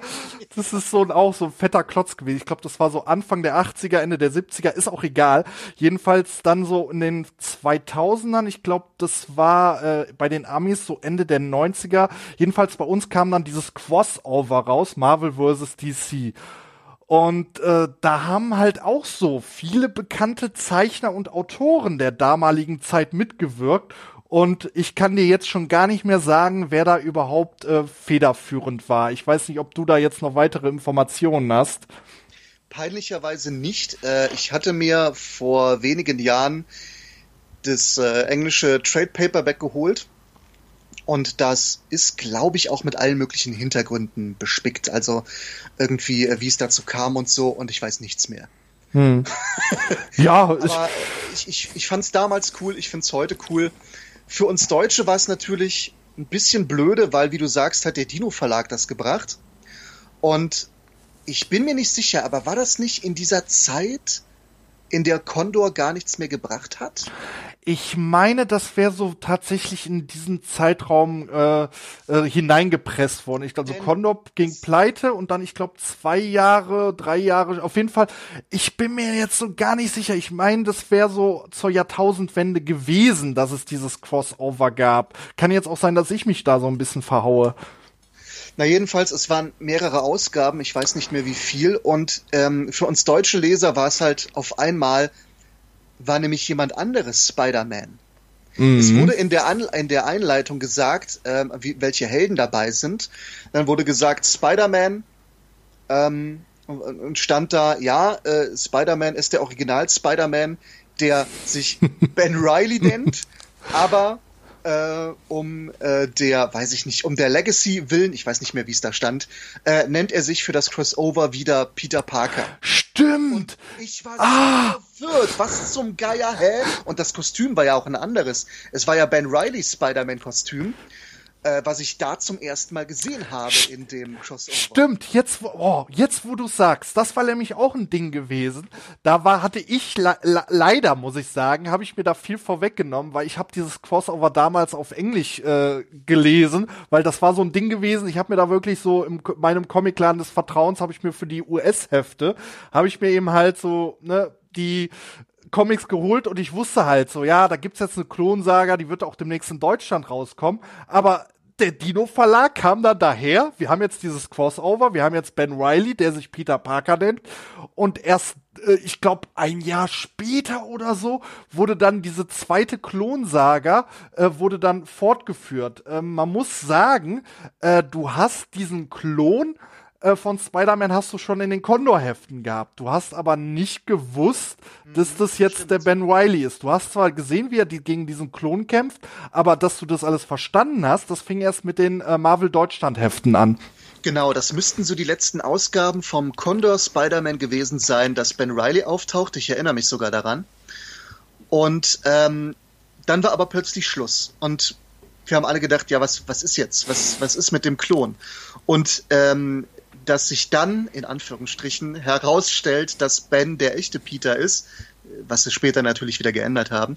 Aber damals war es so, dass Ben eigentlich der Original Spider-Man ist und Peter fünf Jahre lang der Klon war. Und ja, dann kommt dieses Crossover und äh, beschreibt das quasi in drei Zeilen und du denkst nur, hä? Was zum Geier? Wollt ihr mich verarschen? Ja, das, das war ja auch so, also, äh, das, also deswegen mag, mag ich ja dieses Spider-Man-Universum sehr und heutzutage noch, weil es auch immer irgendwie thematisiert wird mit Klonen und dass es Paralleldimensionen gibt. Also das macht so ein bisschen Marvel für mich auch, auch, wenn es so ein bisschen suspekt klingt. Aber so besonders bei Spider-Man, du hast da immer so mitgelitten. Vor allen Dingen, du, ne, gut, ich kannte, ich kannte zu dem damaligen Zeitpunkt kannte ich die erste Klonsaga nicht. Äh, deswegen war das so, das, das erste Mal wurde ich damit konfrontiert. Scheiße, Spider-Man hat einen Klon. Plötzlich gibt's da diesen Typ, der Kane heißt. Plötzlich sieht er auch aus wie Peter Parker. Plötzlich äh, hast du da einen Spider-Man, der mutiert ist und irgendwie sechs Arme hat und ich denke mir so, was zur Hölle geht hier ab? Und dann plötzlich waren dann auch noch Carnage und Venom dabei. Und ich denke mir so, wow, überall hast du diese krassen Charaktere. Und äh, dann hast du erst so diese Bezüge verstanden, wie das dann so mit äh, mit äh, dem Schak wie was dass der Schakal dahinter steckt und äh, dass es dann auch noch so weitere Charaktere gibt, die er geklont hat. Und äh, da, das, also man, man zehrt ja quasi heute doch aus diesen äh, Ereignissen der zweiten Klonsaga, zehrt man ja noch so Stoff für die aktuellen Stories und diese zweite Klonsaga, ich glaube, die war so 96, 97, irgendwie sowas oder 98 ja, ja. Ja. und äh, da erfindet man sich halt immer neu. Also das, äh, es gab ja auch schon äh, bereits Mitte der 90er gab es ja, ich weiß nicht, ob du dich dran erinnerst, die äh, äh, Marvel 2099 Reihe.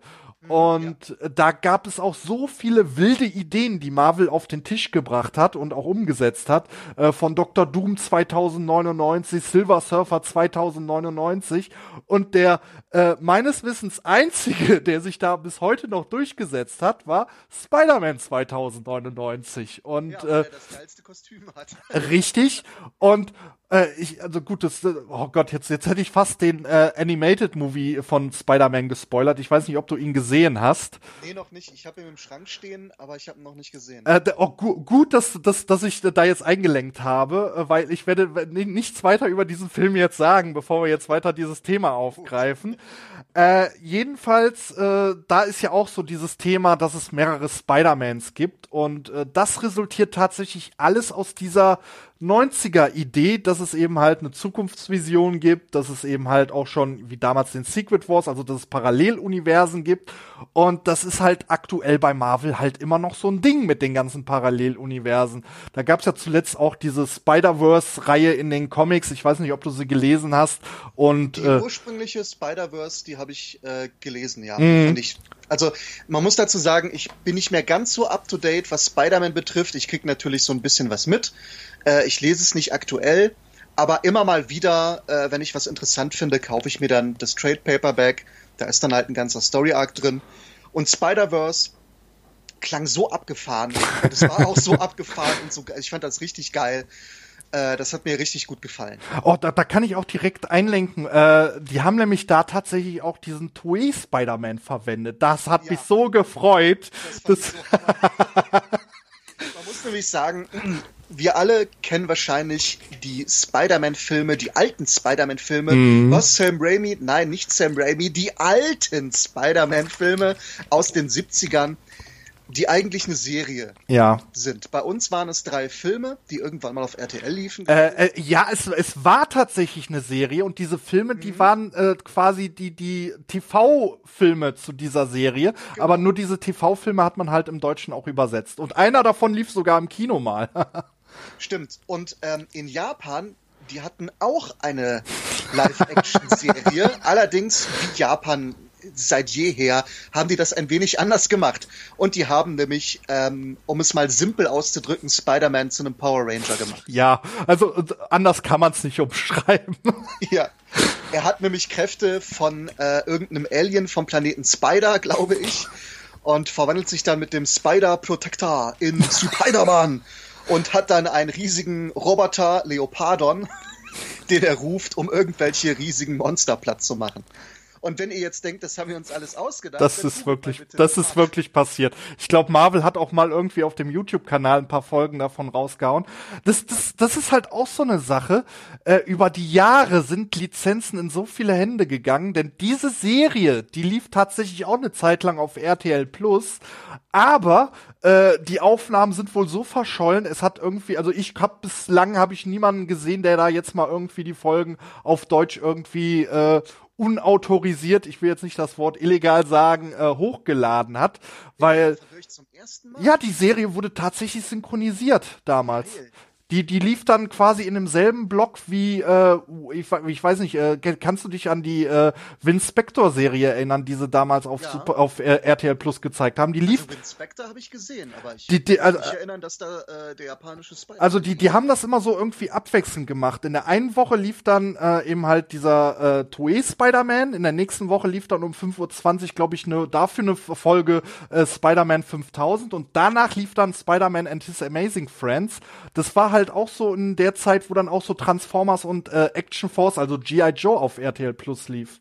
Das Oh, war da das, das war, das war alles ganz früh. Also ich glaube so teilweise 5.20 Uhr oder was die das ausgestrahlt haben. Das weiß ich noch. Da bin ich nämlich immer als Kind aufgestanden. So hab mir extra den Wecker gestellt, meinen ganz lauten Wecker. Da haben dann immer noch meine Eltern mit mir geschimpft, weil ich so früh aufstehe. Hab ich dann ins Wohnzimmer geschlichen, hab dann den Fernseher angemacht und so vor allen Dingen ganz nah an dem Fernseher, damit meine Eltern nicht wach werden, damit die sagen, warum schaust du so früh Fernsehen? Aber ich war so, ja, das war so die Zeit. Dann, äh, also das, das war dann auch so die erste Zeit, wo ich dann mit Transformers und den ganzen anderen Scheiß in Berührung gekommen bin.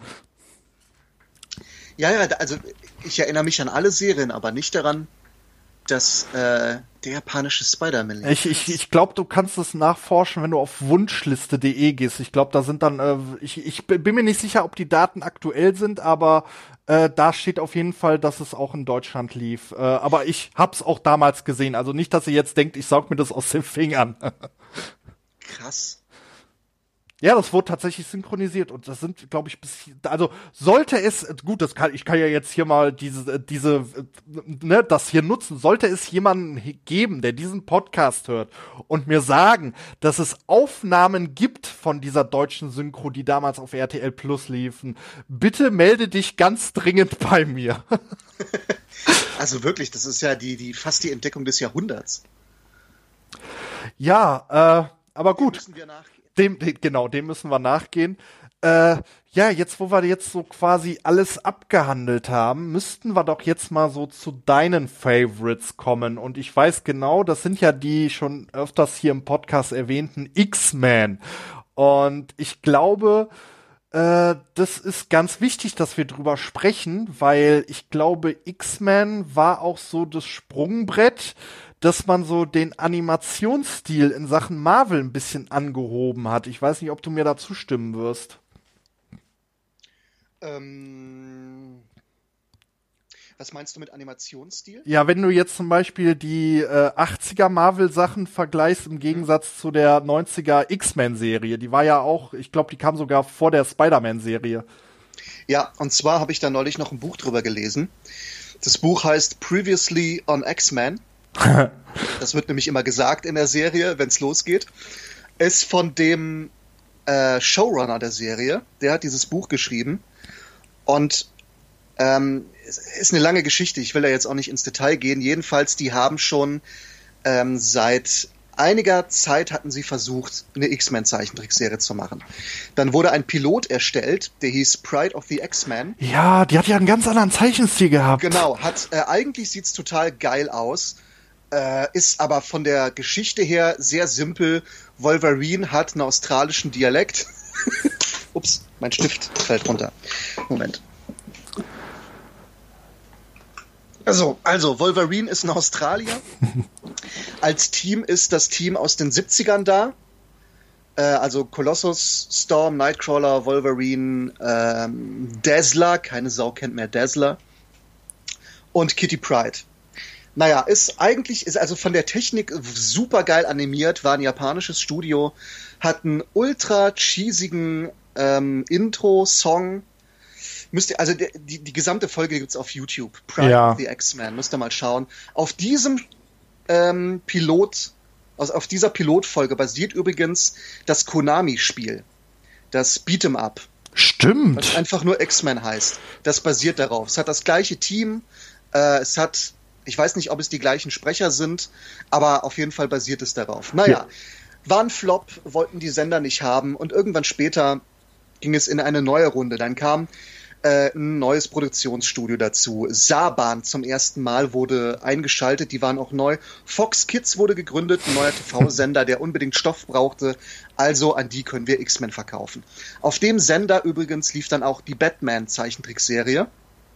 Und die Batman-Zeichentrickserie war seit mindestens einem Jahr in Entwicklung. Die hatte ein Top-Budget. X-Men hatte ungefähr ich weiß es nicht mehr, aber ich glaube weniger als sechs Monate, um sie, um die erste Staffel zu produzieren, äh, hatte ein kleineres Budget. Was machen wir? Okay, wir denken uns keinen super neuen Zeichenstil aus, keine tolle neue Technik. Wir zeichnen einfach quasi, wie es im Comic aussieht.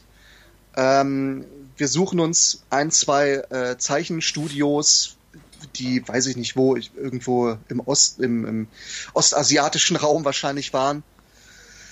Ähm, und, und machen das alles, also dieses, die haben aus der Not eine Tugend gemacht. Dafür, also dass die nicht viel Geld hatten, war das alles weniger poliert. Sie hatten einen geilen, dreckigen Intro-Song. Wenn ich ihn jetzt erwähne, derjenige, der ihn kennt, der hat ihn jetzt sofort im Kopf.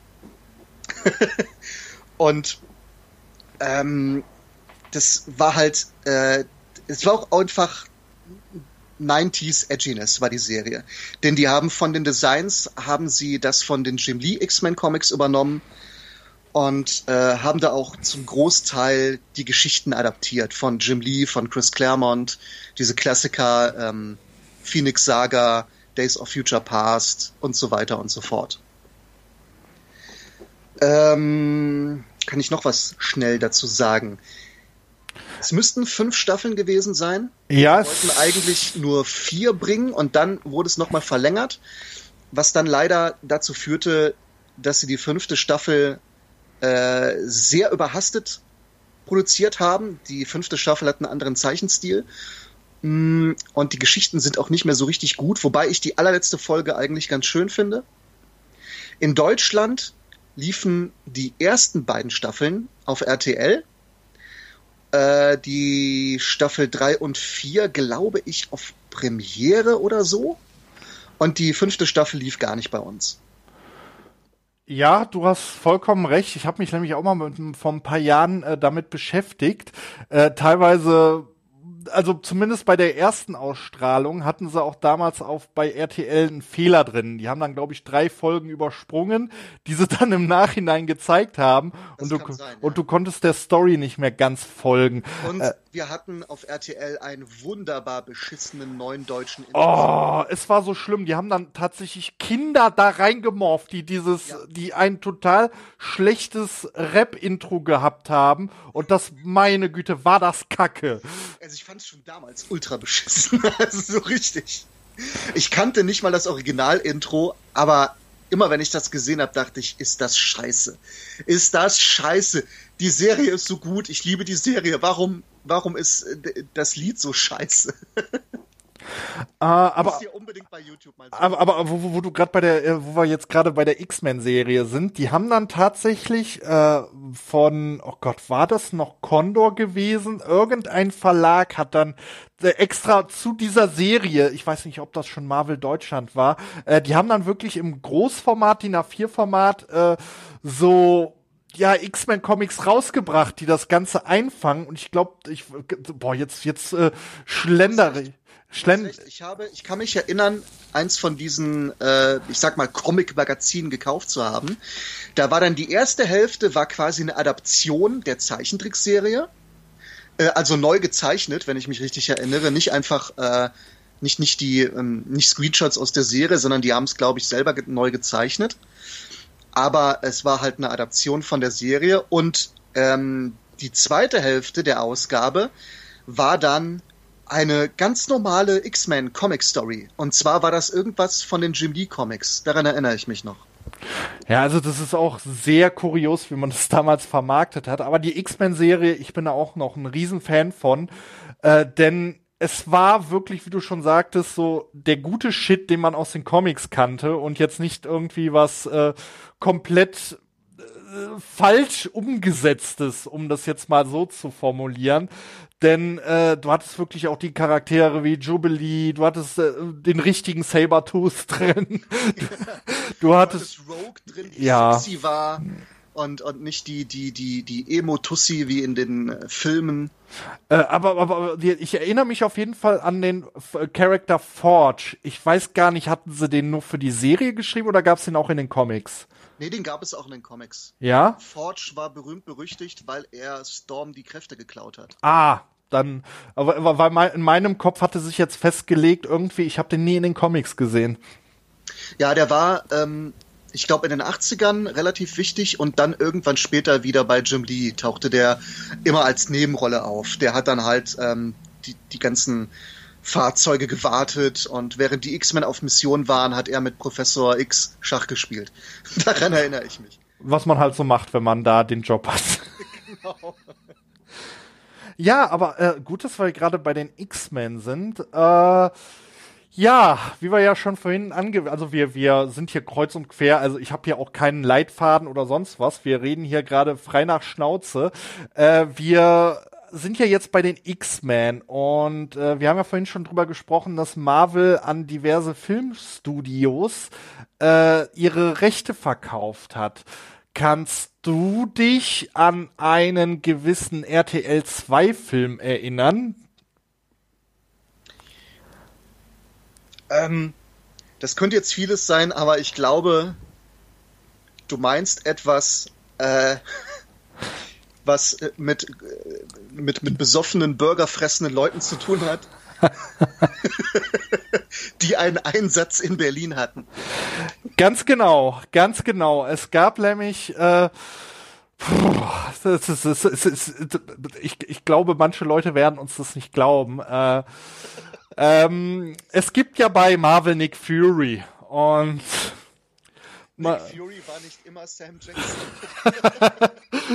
also, also um, um euch nicht zu verwirren, äh, ursprünglich war Nick Fury ein Charakter, der weiß war und Haare hatte. Und äh, also, das, also es gab eine Verfilmung und in dieser Verfilmung verkörpert äh, der, der äh, David Hasselhoff, Nick Fury. Und David Hasselhoff, die kennt man ja aus der Night Rider-Serie und Popstar in den 80ern und jetzt wahrscheinlich vielen noch. Deutschland vereint. Ja, er, er hat die Mauer niedergerungen. Äh, jedenfalls, ja, es gab solche Verfilmungen und was ich dann auch erfahren habe, wusstest du, dass es einen Generation X-Film gab? Ja, den habe ich auch gesehen damals. Weil da kam ja auch Professor X drin vor und also Charles Xavier und das hat mich äh, so so komplett aus dem Konzept gebracht, Moment, als ich kam das. Wirklich vor? Ich ja. immer, dass, dass er erwähnt wurde, aber. Äh Na, nein, nein, du siehst ihn in einer Szene, siehst du ihn da ange, ja. angetrullert mit der, äh, mit der Glatze. Das, das hat sich auf jeden Fall bei mir im Kopf eingebrannt. Ist jetzt auch schon Jahre her, dass ich den Film gesehen habe. Aber das.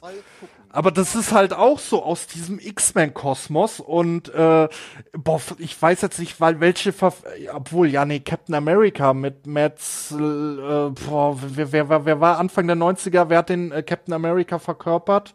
Äh, boah, wer, wer war das nochmal? Äh, jedenfalls, es gab schon in den 70ern einen Captain America-Film und in den Anfang der 90ern äh, oder Anfang, äh, Ende 80er, ist ja auch egal, auf jeden Fall, da fing das dann an. Das war so diese ganze 90er, aus heutiger Sicht würde man schon sagen, Trash-Charme in die Filme bekommen haben. Und äh, ja, es gab dann den Nick Fury-Film, es gab diesen Generation X-Film, der, glaube ich, nur für das Fernsehen konzipiert wurde. Mhm und es gab sogar einen deutschen Filmmacher, der sich, äh, die, der sich äh, die Rechte für einen Film geholt hatte. Und da wollen heute noch die Fans, dass der irgendwie rauskommt und auf DVD und Blu-ray produziert wird. Und da gab es einen Fantastic Four Film, der tatsächlich von Bernd Eichinger produziert war. Ähm, genau, und seit, also bis heute hält äh, die Konstantin Film, also Bernd Eichingers Produktionsfirma, hält die Rechte, die Vertriebsrechte an, oder nee, die Produktions- oder Vertriebsrechte. Egal. Ich weiß gar Eine nicht. von beiden Rechten an den Fantastischen Vier hält weiterhin Konstantin Films.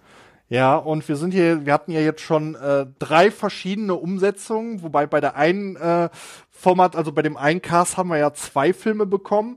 Ähm, Chris Evans war nicht schon immer Captain America gewesen, falls ihr das nicht wusstet. Äh, er, er, er ist tatsächlich zweimal, er hat zweimal eine Marvel-Figur verkörpert, das ist auch ganz interessant. Äh, ja, und äh, ich, ich weiß nicht, sollen wir, das, sollen wir in dieses Thema eintauchen, Verfilmungen? Nee, ich würde sagen, das Ja, das, das machen wir in einem, das, ich, ich glaube auch, da werden wir nämlich nämlich jetzt, wir, wir labern jetzt schon anderthalb Stunden. Ich glaube, wenn wir das Filmthema anschaffen, äh, anrühren, dann wären wir, glaube ich, jetzt noch bis Mitternacht zugange und äh, das wollen wir euch nicht antun. Äh, ja, aber kommen wir jetzt wieder zurück zu den Comics. Äh, wir sind ja jetzt so in den 2000ern. Wir haben ja schon festgestellt, der Comicboom ist eingeschlafen im Gegensatz zu den 90ern. Also es gab schon immer Comics, es wird auch immer Comics geben. Nur das alles war jetzt irgendwie unter einer Fahne.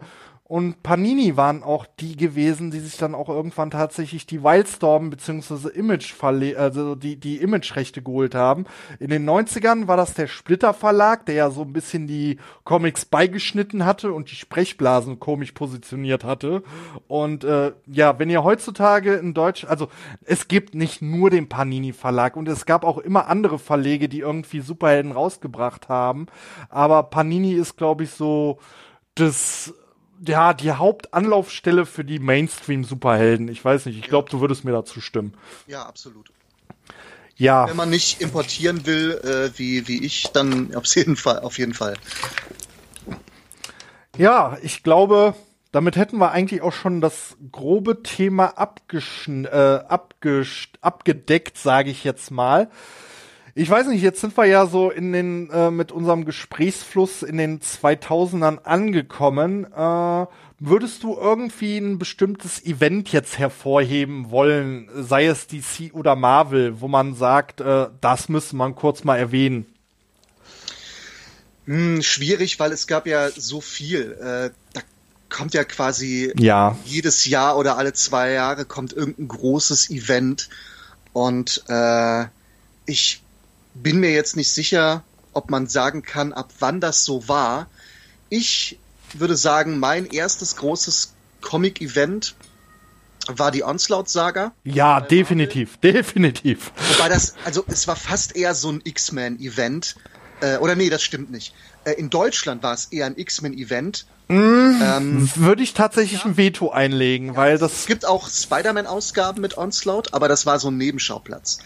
Und wichtig waren die X-Men und äh, der Panini-Verlag war damals wirklich so cool, dass die in den dicken Ausgaben, in den dicken X-Men-Ausgaben, ähm, Ausgaben der Rächer und Fantastischen Vier beigelegt hatten, die für die Story wichtig waren.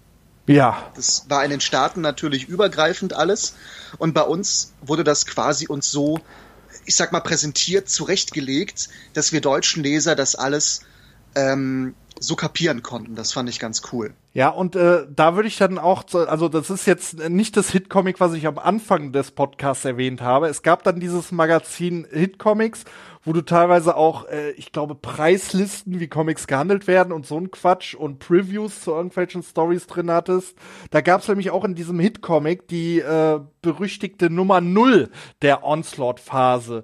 Die hast du nämlich, die hast du nämlich gar nicht so separat zu kaufen bekommen. Du musstest dir dann dieses Hit-Comic kaufen und da äh, ist dann quasi diese Preview-Geschichte zu dieser Onslaught-Saga drin. Und äh, gut, dass du die Onslaught-Saga erwähnst. Das war ja nämlich, glaube ich, auch so Anfang der 2000er irgendwie.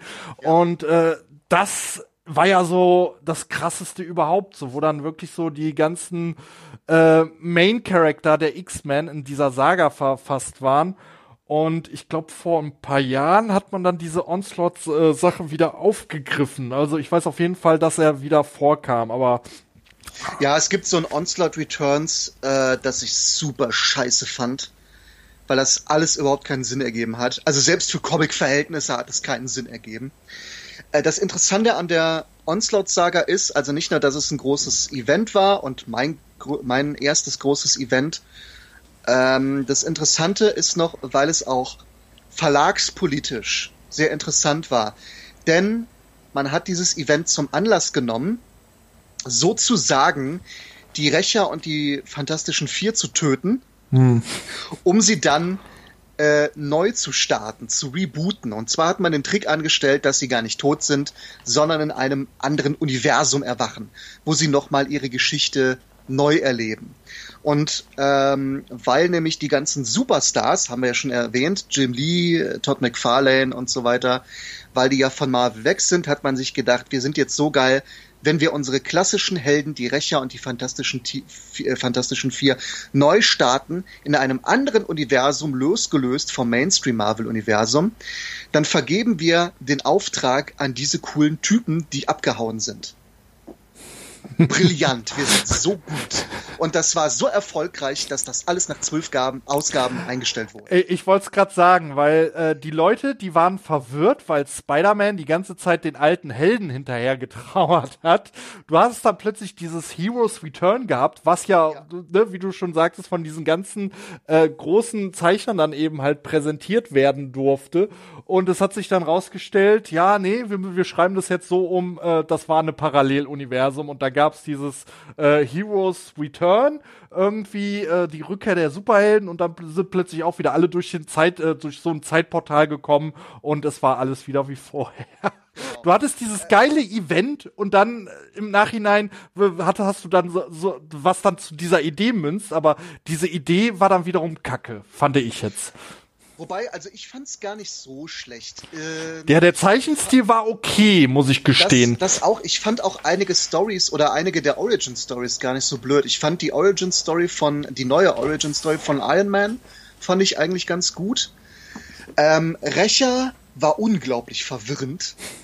äh, vor allen Dingen, es gab zwei Tors. Ja. Es gab nämlich neun Tor und dann gab es den Originaltor, der aus dem äh, aus, der, aus, der, aus dem Originaluniversum kam. Wobei ich mir denke, ja, aber die anderen sind doch auch aus dem Originaluniversum. Müsste es die nicht auch doppelt geben? Es hat alles überhaupt keinen Sinn ergeben. Und ähm, Fantastische Vier habe ich leider noch nicht gelesen. Diese zwölf Ausgaben muss ich noch mal nachholen. Ah, ist bei mir zu lange her, muss ich gestehen. Äh, also ich fand es jetzt nicht so schlecht und man muss sagen, für manche Figuren war es Glück im Unglück, dass sie quasi, wenn man so will, gestorben sind und dann irgendwann wieder ins normale Universum integriert wurden. Denn ähm, vor der Onslaught-Saga war Tony Stark nämlich ein Teenager.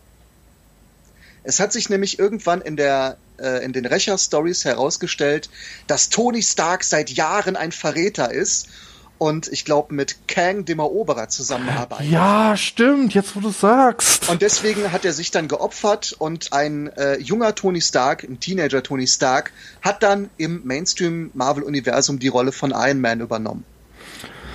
Naja, aber er ist halt auch mit äh, gestorben, beziehungsweise wurde neu geboren in diesem anderen Universum und somit war dann Teenage Tony Gott sei Dank Geschichte.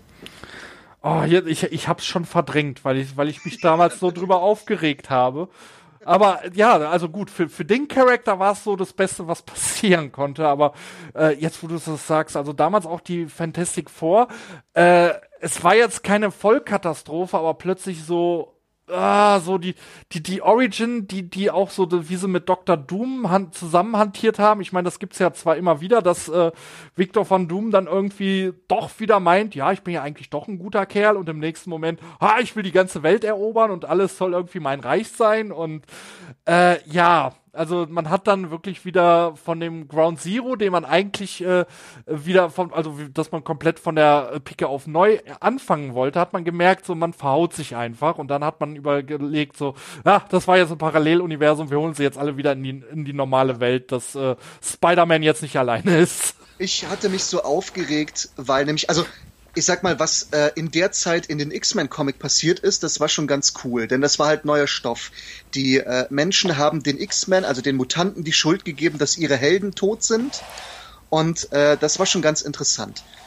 Ähm, was aber richtig kacke war später bei diesem Onslaught Returns oder wie das hieß, ich weiß, oder Onslaught Reborn, ähm, war, dass diese Parallelwelt immer noch existiert und sogar immer noch die Helden da sind und Hawkeye Wolverine ist. Ja. Und das hat alles. Also man weiß gar nicht, wo man anfangen soll. Das ist alles so Hanebüchner Scheiß. Äh, und, und auch so, so billig. Ich hatte irgendwann mal für meinen alten Blog, glaube ich, eine Rezension geschrieben, beziehungsweise ein Verriss, das war ein richtiger Verriss. Ich habe mich so aufgeregt über diesen Scheiß. Ich habe das Ding auch wieder verkauft, so schnell wie möglich. Ähm, das war richtig, richtiger Mist. Äh, ich überlege gerade, aber es müsste ja, ich war, war das, äh, weil, weil wir hatten ja jetzt dieses Heroes Reborn. Äh, Age of Apocalypse war vor der Onslaught-Saga, richtig?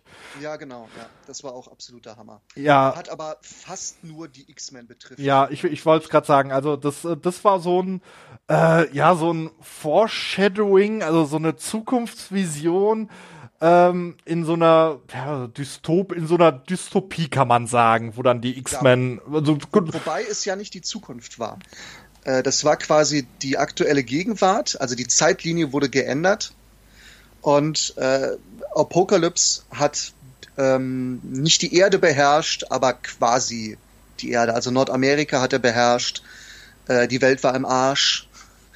Und äh, aus der ursprünglichen Zeitlinie wäre nur noch Bishop da also so ein sowieso zeitreisender X-Men, ja. der sich an die alte Zeitlinie erinnern konnte und der tauchte dann plötzlich auf. Die X-Men wurden von Magneto geführt. Und ähm, er war halt nicht so erfolgreich, wie man ja sieht, weil Apokalypse halt alles beherrscht. Jedenfalls äh, kam er dann, haben die einen Plan geschmiedet, die ursprüngliche Zeitlinie wiederherzustellen. Und äh, es ist bis heute meine ich glaube, nicht nur mein, meine Lieblings-X-Men-Geschichte, sondern allgemein meine liebs liebste Comic-Geschichte. Äh, kann ich vollkommen nachvollziehen, denn da hat man wirklich so die Abgründe der einzelnen Charaktere versucht ähm, aufzuzeigen, wie sie reagieren. Weil wenn ich dazu, ich meine, äh, wer die X-Men verfolgt, der weiß ja, dass es da ja immer so diese, die, diesen Dreiecks-Konflikt zwischen Cyclops, Jean Grey und Wolverine gibt. Aber Huh, da hat man es dann wirklich so. Oh, jetzt, jetzt musst du mir auf die Sprünge helfen. Warte, äh, Cyclops war doch derjenige, der dafür gesorgt hat, dass Wolverine nur noch eine Hand hat, oder? Genau, ja. Ja, das war auch so richtig düster, weil dann war dann wirklich auch äh, meines, also oh, jetzt versuche ich das alles zusammenzubekommen. Äh, Jean Grey war dann wirklich mit Logan, also Wolverine zusammen. Äh, und Cyclops, war der nicht einer dann wirklich von den Bösen, die dann äh, bei Apocalypse mit zu tun hatten?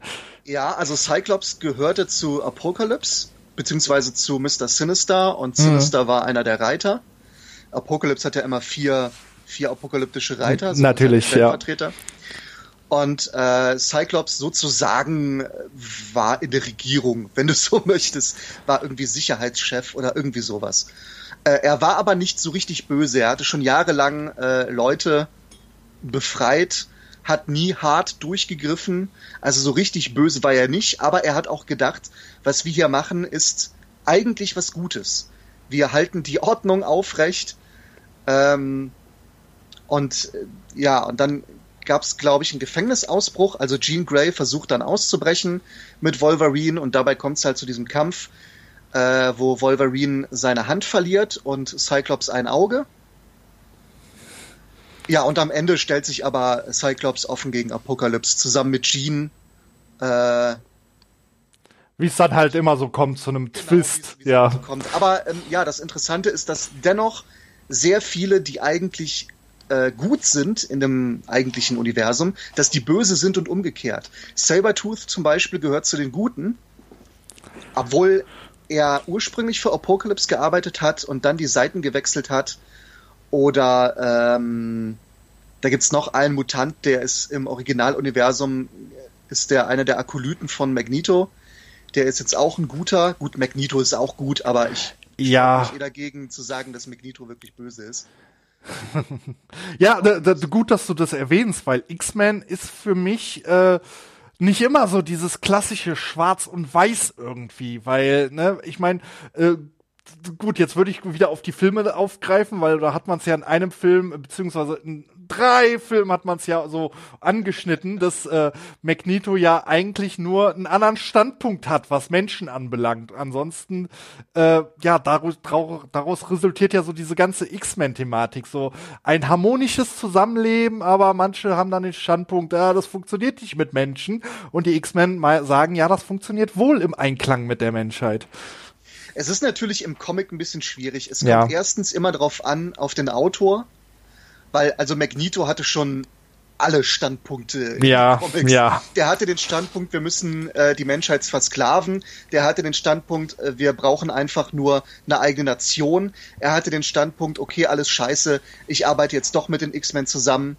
Äh, er war teilweise in den Comics sogar äh, der Direktor der Schule. Also das gab es alles schon, das ist schwierig. Aber es ist auch schwierig, äh, weil man könnte sich natürlich die Frage stellen, warum werden die X-Men gehasst und ausgegrenzt, aber die Rächer nicht? Das, das ist im Grunde auch Leute mit übernatürlichen Fähigkeiten. Es ist natürlich nicht, also äh, ein Aspekt ist dann noch natürlich, dass die Mutanten, wenn du so willst, äh, quasi die nächste Stufe der Evolution sein könnten und somit die Menschen verdrängen, aber eigentlich ist das, ist das auch Hanebüchner Quatsch.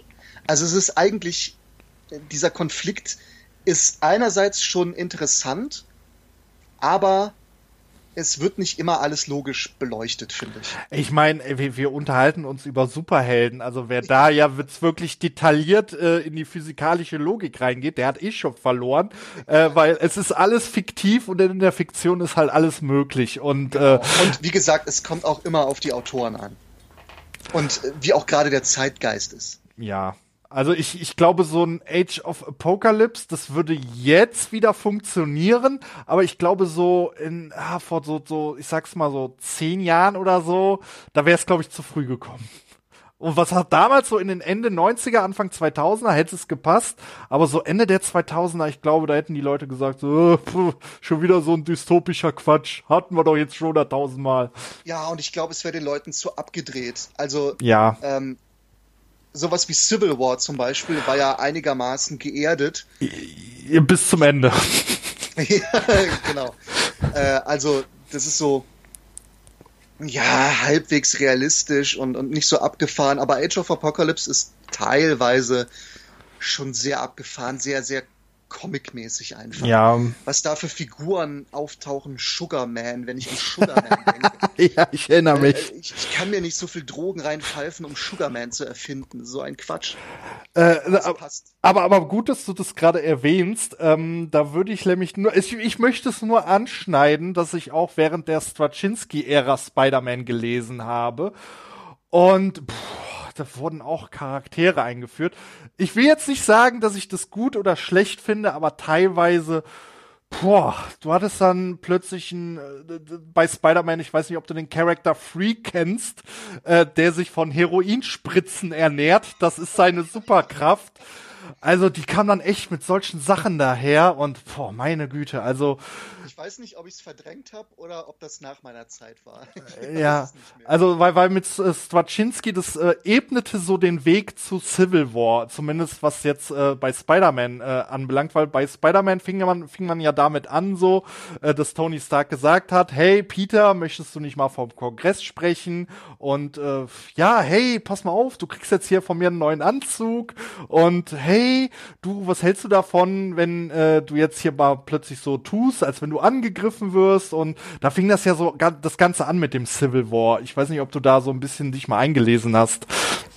Ja, ich hatte ähm, also jahrelang nichts Aktuelles gelesen, aber ich hatte mir äh, irgendeine Ausgabe vor Civil War gekauft. Dann hatte ich mir die Ausgabe, die deutsche Ausgabe, gekauft, wo Spider-Man seine Geheimidentität bekannt gibt. Mhm. Und dann hatte ich mir die Civil War, die deutschen Civil War Einzelausgaben gekauft. Also ich finde ja, Civil War, äh, gut, man hat es ja anders verfilmt, aber das ist ein Thema, da darauf werden wir mit Sicherheit ein andermal zu sprechen kommen. Aber äh, der Civil War an sich, das war ja so quasi das, was man über Jahre ja versucht hat, mit den X-Men zu erzählen und hat dann gedacht, so, ah, so diese Thematik, es könnte was passieren und ich will jetzt nicht zu sehr spoilern für die Leute, die sich das Event mal nachlesen möchten, weil das ist ja ein sehr populärer Event geworden über die Jahre der Civil War. Was äh, ich nicht verstehe, ich fand's nicht gut. Ähm, ja, also ich war damals so in, in, der Anfangszeit war ich ja sehr angetan. Ich habe zwar nie verstanden, warum äh, niemand außer Wolverine Nitro jagt, aber gut, das ist ein anderes Thema. Äh, ja, äh, und da ist halt vieles so gemacht worden, was man eigentlich immer bei den X-Men thematisiert hat. Also so ist meine Wahrnehmung. Und, und der Gag ist dann, dass die X-Men fast Civil War ausgesetzt Ja, ja, das, das, das ich hab's nicht verstanden. Aufgeregt. Das, äh, also jetzt mal abgesehen davon, was so in der Geschichte passiert und, und also von der, wie man es einfach findet, aber dieser Aspekt allein ist sowas von bescheuert. Ja, außer, Wilver außer Wolverine hat ja quasi kein X-Men großen Anteil an der Story, sage ich jetzt mal. So, ja, du, du hast. Eigentlich hätten sich die kompletten X-Men alle auf Captain Americas Seite stellen müssen. Ja, das sehe ich ganz genauso. Weil, äh, also, das, das war ja auch so, äh, wo ich dann so, also ich, Captain America war für mich immer so, ja, der ist halt der Repräsentant aller Marvel-Figuren, so war immer meiner äh, Wahrnehmung. Und dann kam dieser Civil War-Event und ich dachte mir, wow, das macht er jetzt wirklich.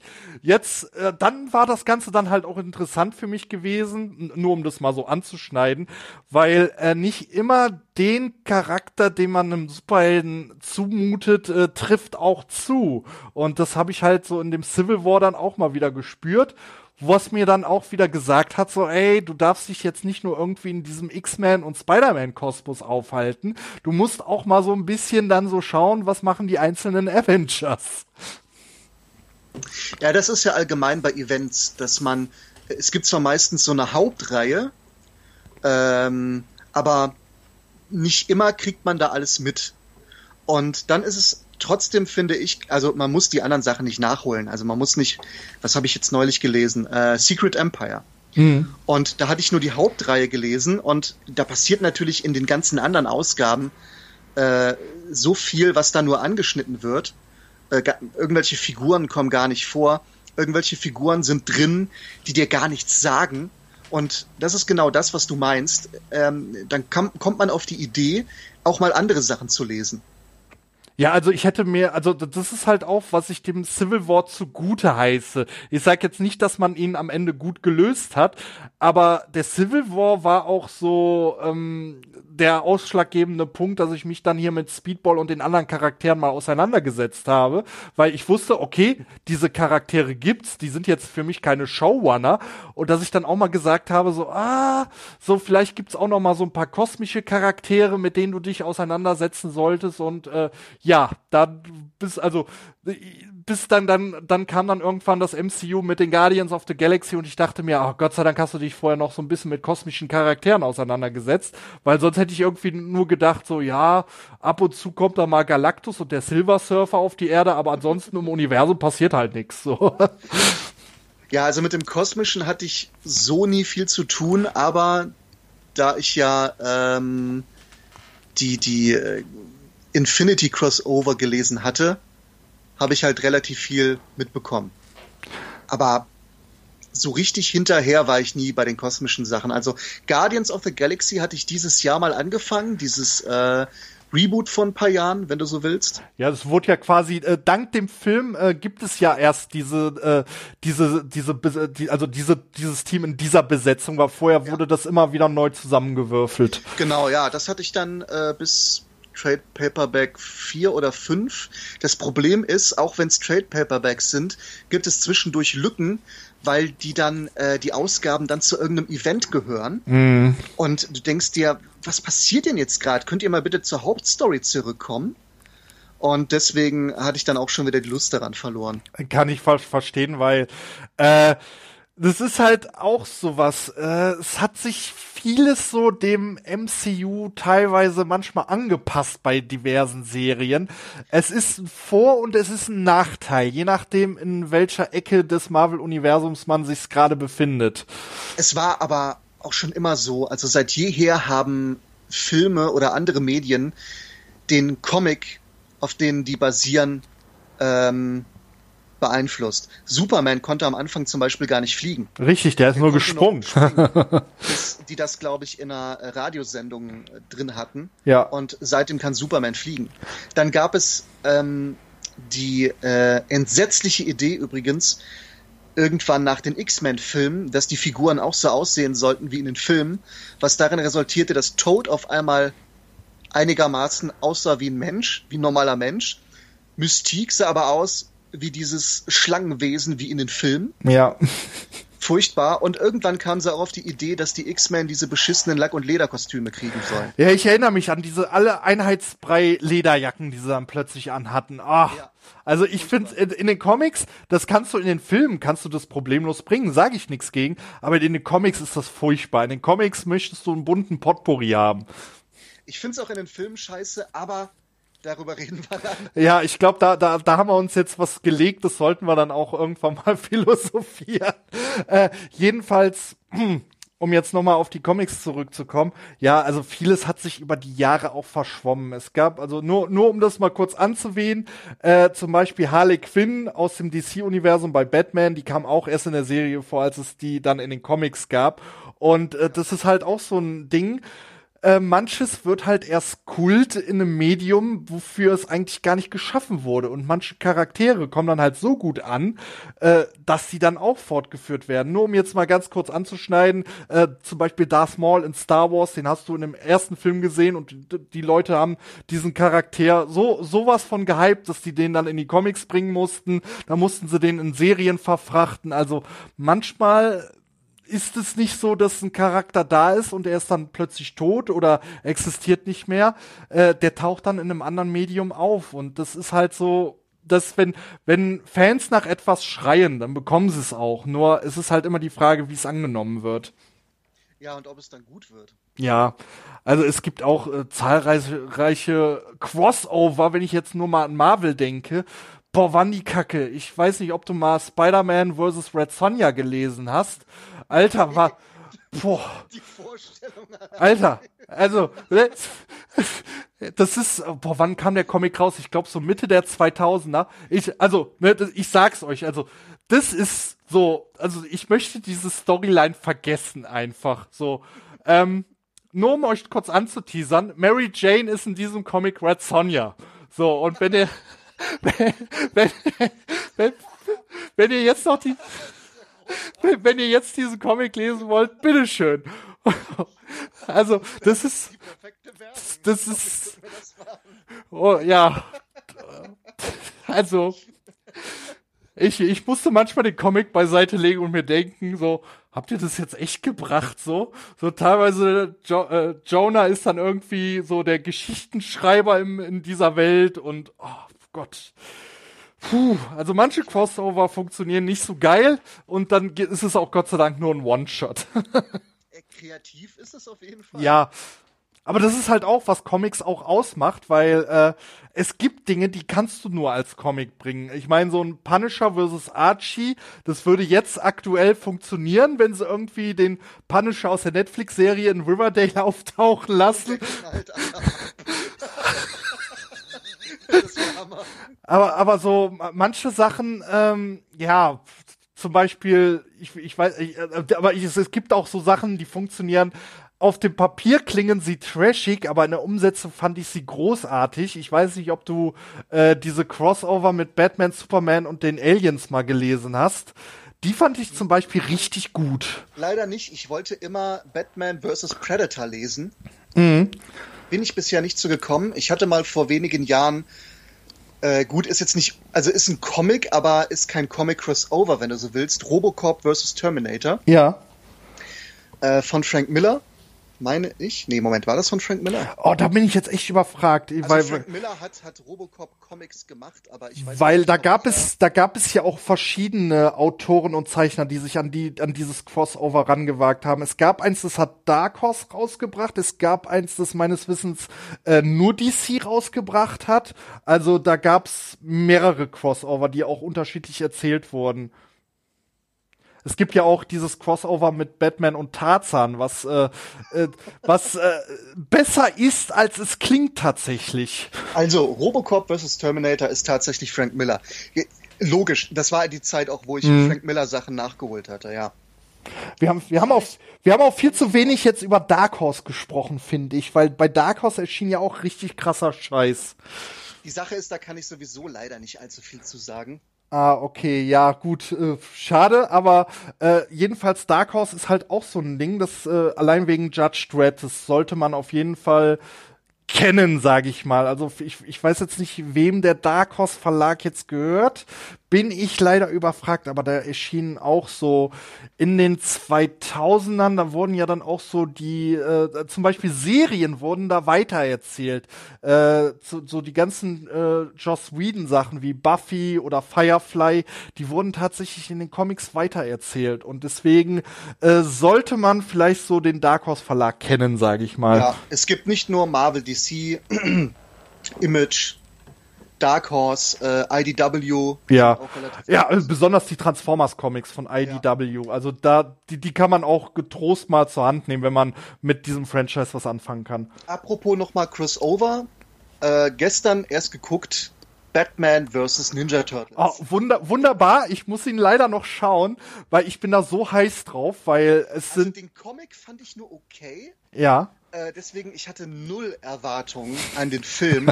und ich finde den Zeichenstil auch so lala. Also ich finde es in Ordnung. Äh, wobei ich die, also die Designs finde ich okay. Ich finde nur den Stil nicht so richtig schön. Aber äh, ich fand den richtig gut.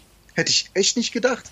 Da steckt ähm, so viel Details und Liebe zu Batman und Ninja Turtles drin. So viel, so viel kleine Easter Eggs auch. Wirklich, wirklich gut. Ähm, ist teilweise natürlich abgefahren, ist mehr Comic als der Comic, würde ich sagen. Und ja, ähm, erscheint, glaube ich, auf Blu-ray nächste Woche. Auf Amazon als ähm, Stream ist er jetzt schon zu kaufen. Äh, kann ich nur empfehlen. Hat Spaß gemacht.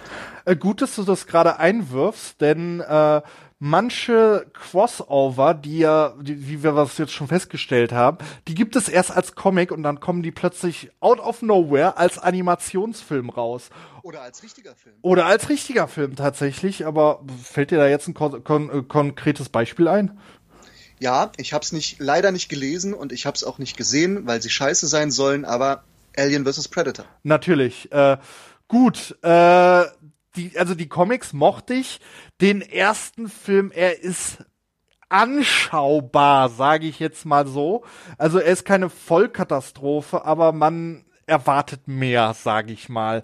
So der zweite Alien vs Predator, äh, don't do it. Also ich spreche eine klare Nicht-Anschau-Empfehlung aus, wenn man das so sagen soll. Ja, also, wie, schon gesagt, und alles findet irgendwo in, im Comic seinen Ursprung. Und manches verwischt sich sogar, dass man, weil, ne, der, der äh, Alien vs. Predator Film, der äh, stammt ja aus dem zweiten Predator, war das im zweiten Predator am Ende, wo dann dieser Xenomorph hing? Mhm, genau. Ja, daraus resultiert ja die Idee und man hatte es erst als Comic tatsächlich und dann hat man es verfilmt. Und das ist halt auch so, warum man halt, wenn man auf so Popkultur, was auch immer für ein Franchise steht, äh, dann äh, kommt man halt um Comics nicht herum, weil wir hatten Genau, es gibt auch Stirb langsam Comics, die eine Art Prequel darstellen. Das Wow. sind quasi so die, die, die ersten Einsätze von McClane, als er in New York ankommt. das habe ich echt nicht gewusst, dass es da Comics gibt. Und ja, das hatte mir mal ein Kumpel vor ein paar Jahren zum Geburtstag geschenkt. Fand ich nicht schlecht. War wirklich nicht so übel.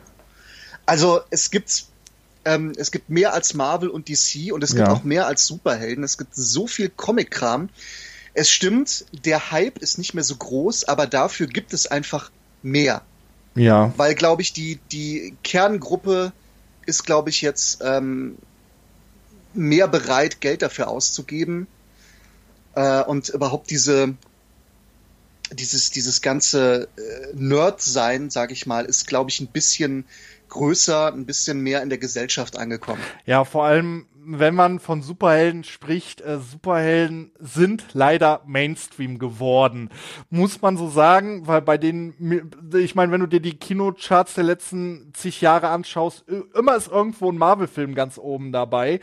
Und äh, es ist nicht wie in den 90ern, dass äh, Superhelden Nischenprodukt sind und deswegen gehen auch viele Indie-Verlege her und äh, versuchen so ein bisschen von dieser Superwesen, Superhelden-Thematik wegzugehen, was man ihnen nicht verübeln kann, weil äh, das Superhelden-Genre ist also da kannst du schwer was Neues erfinden, so behaupte ich das mal.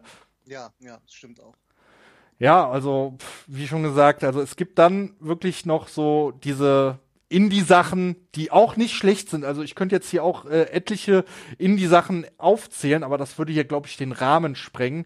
Ich denke, ähm, soweit, weil wir jetzt auch schon fast zwei Stunden reden, äh, würde ich erstmal sagen, belassen wir das jetzt erstmal mit den Comics und Superhelden, weil da haben wir jetzt wirklich so viel besprochen. Wir haben jetzt wirklich von den 60ern bis jetzt in die letzten Jahrtausende haben gesprochen. Wenn euch gefallen hat, dass wir jetzt hier über diesen Superheldenkram gesprochen haben, der Timo und ich, wir werden uns mit Sicherheit gerne nochmal zusammensetzen und äh, uns so ein bisschen das Superhelden-Filmthema annehmen, weil ich glaube, da, da haben wir auch mindestens genauso viel zu erzählen wie jetzt zu der Comics-Sache. Und ich würde einfach sagen, äh, ja, an dieser Stelle soll es das gewesen sein. Ich bedanke mich für die zahlreichen Leute, die sich das jetzt hier im Nachgang, wo auch immer, anhören werden und überlasse dir jetzt einfach die letzten Worte, Timo. Äh, ja, hat Spaß gemacht.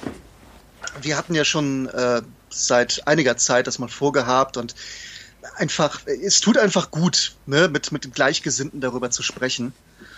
Und äh, es hat mich sehr gefreut, dass es geklappt hat. Ich hoffe, es hat euch Spaß gemacht. Ich meine, es waren jetzt wirklich fast zwei Stunden. Und wer bis hierhin durchgehalten hat. Respekt. Applaus. Großartig. Wenn ihr Bock habt, schreibt was dazu, gebt Kommentare. Und ich denke, das nächste Mal nehmen wir uns die Comic-Verfilmung dann zur Brust. Ja, und dann sage ich bis zum nächsten Mal. Genau. Bis dann dann.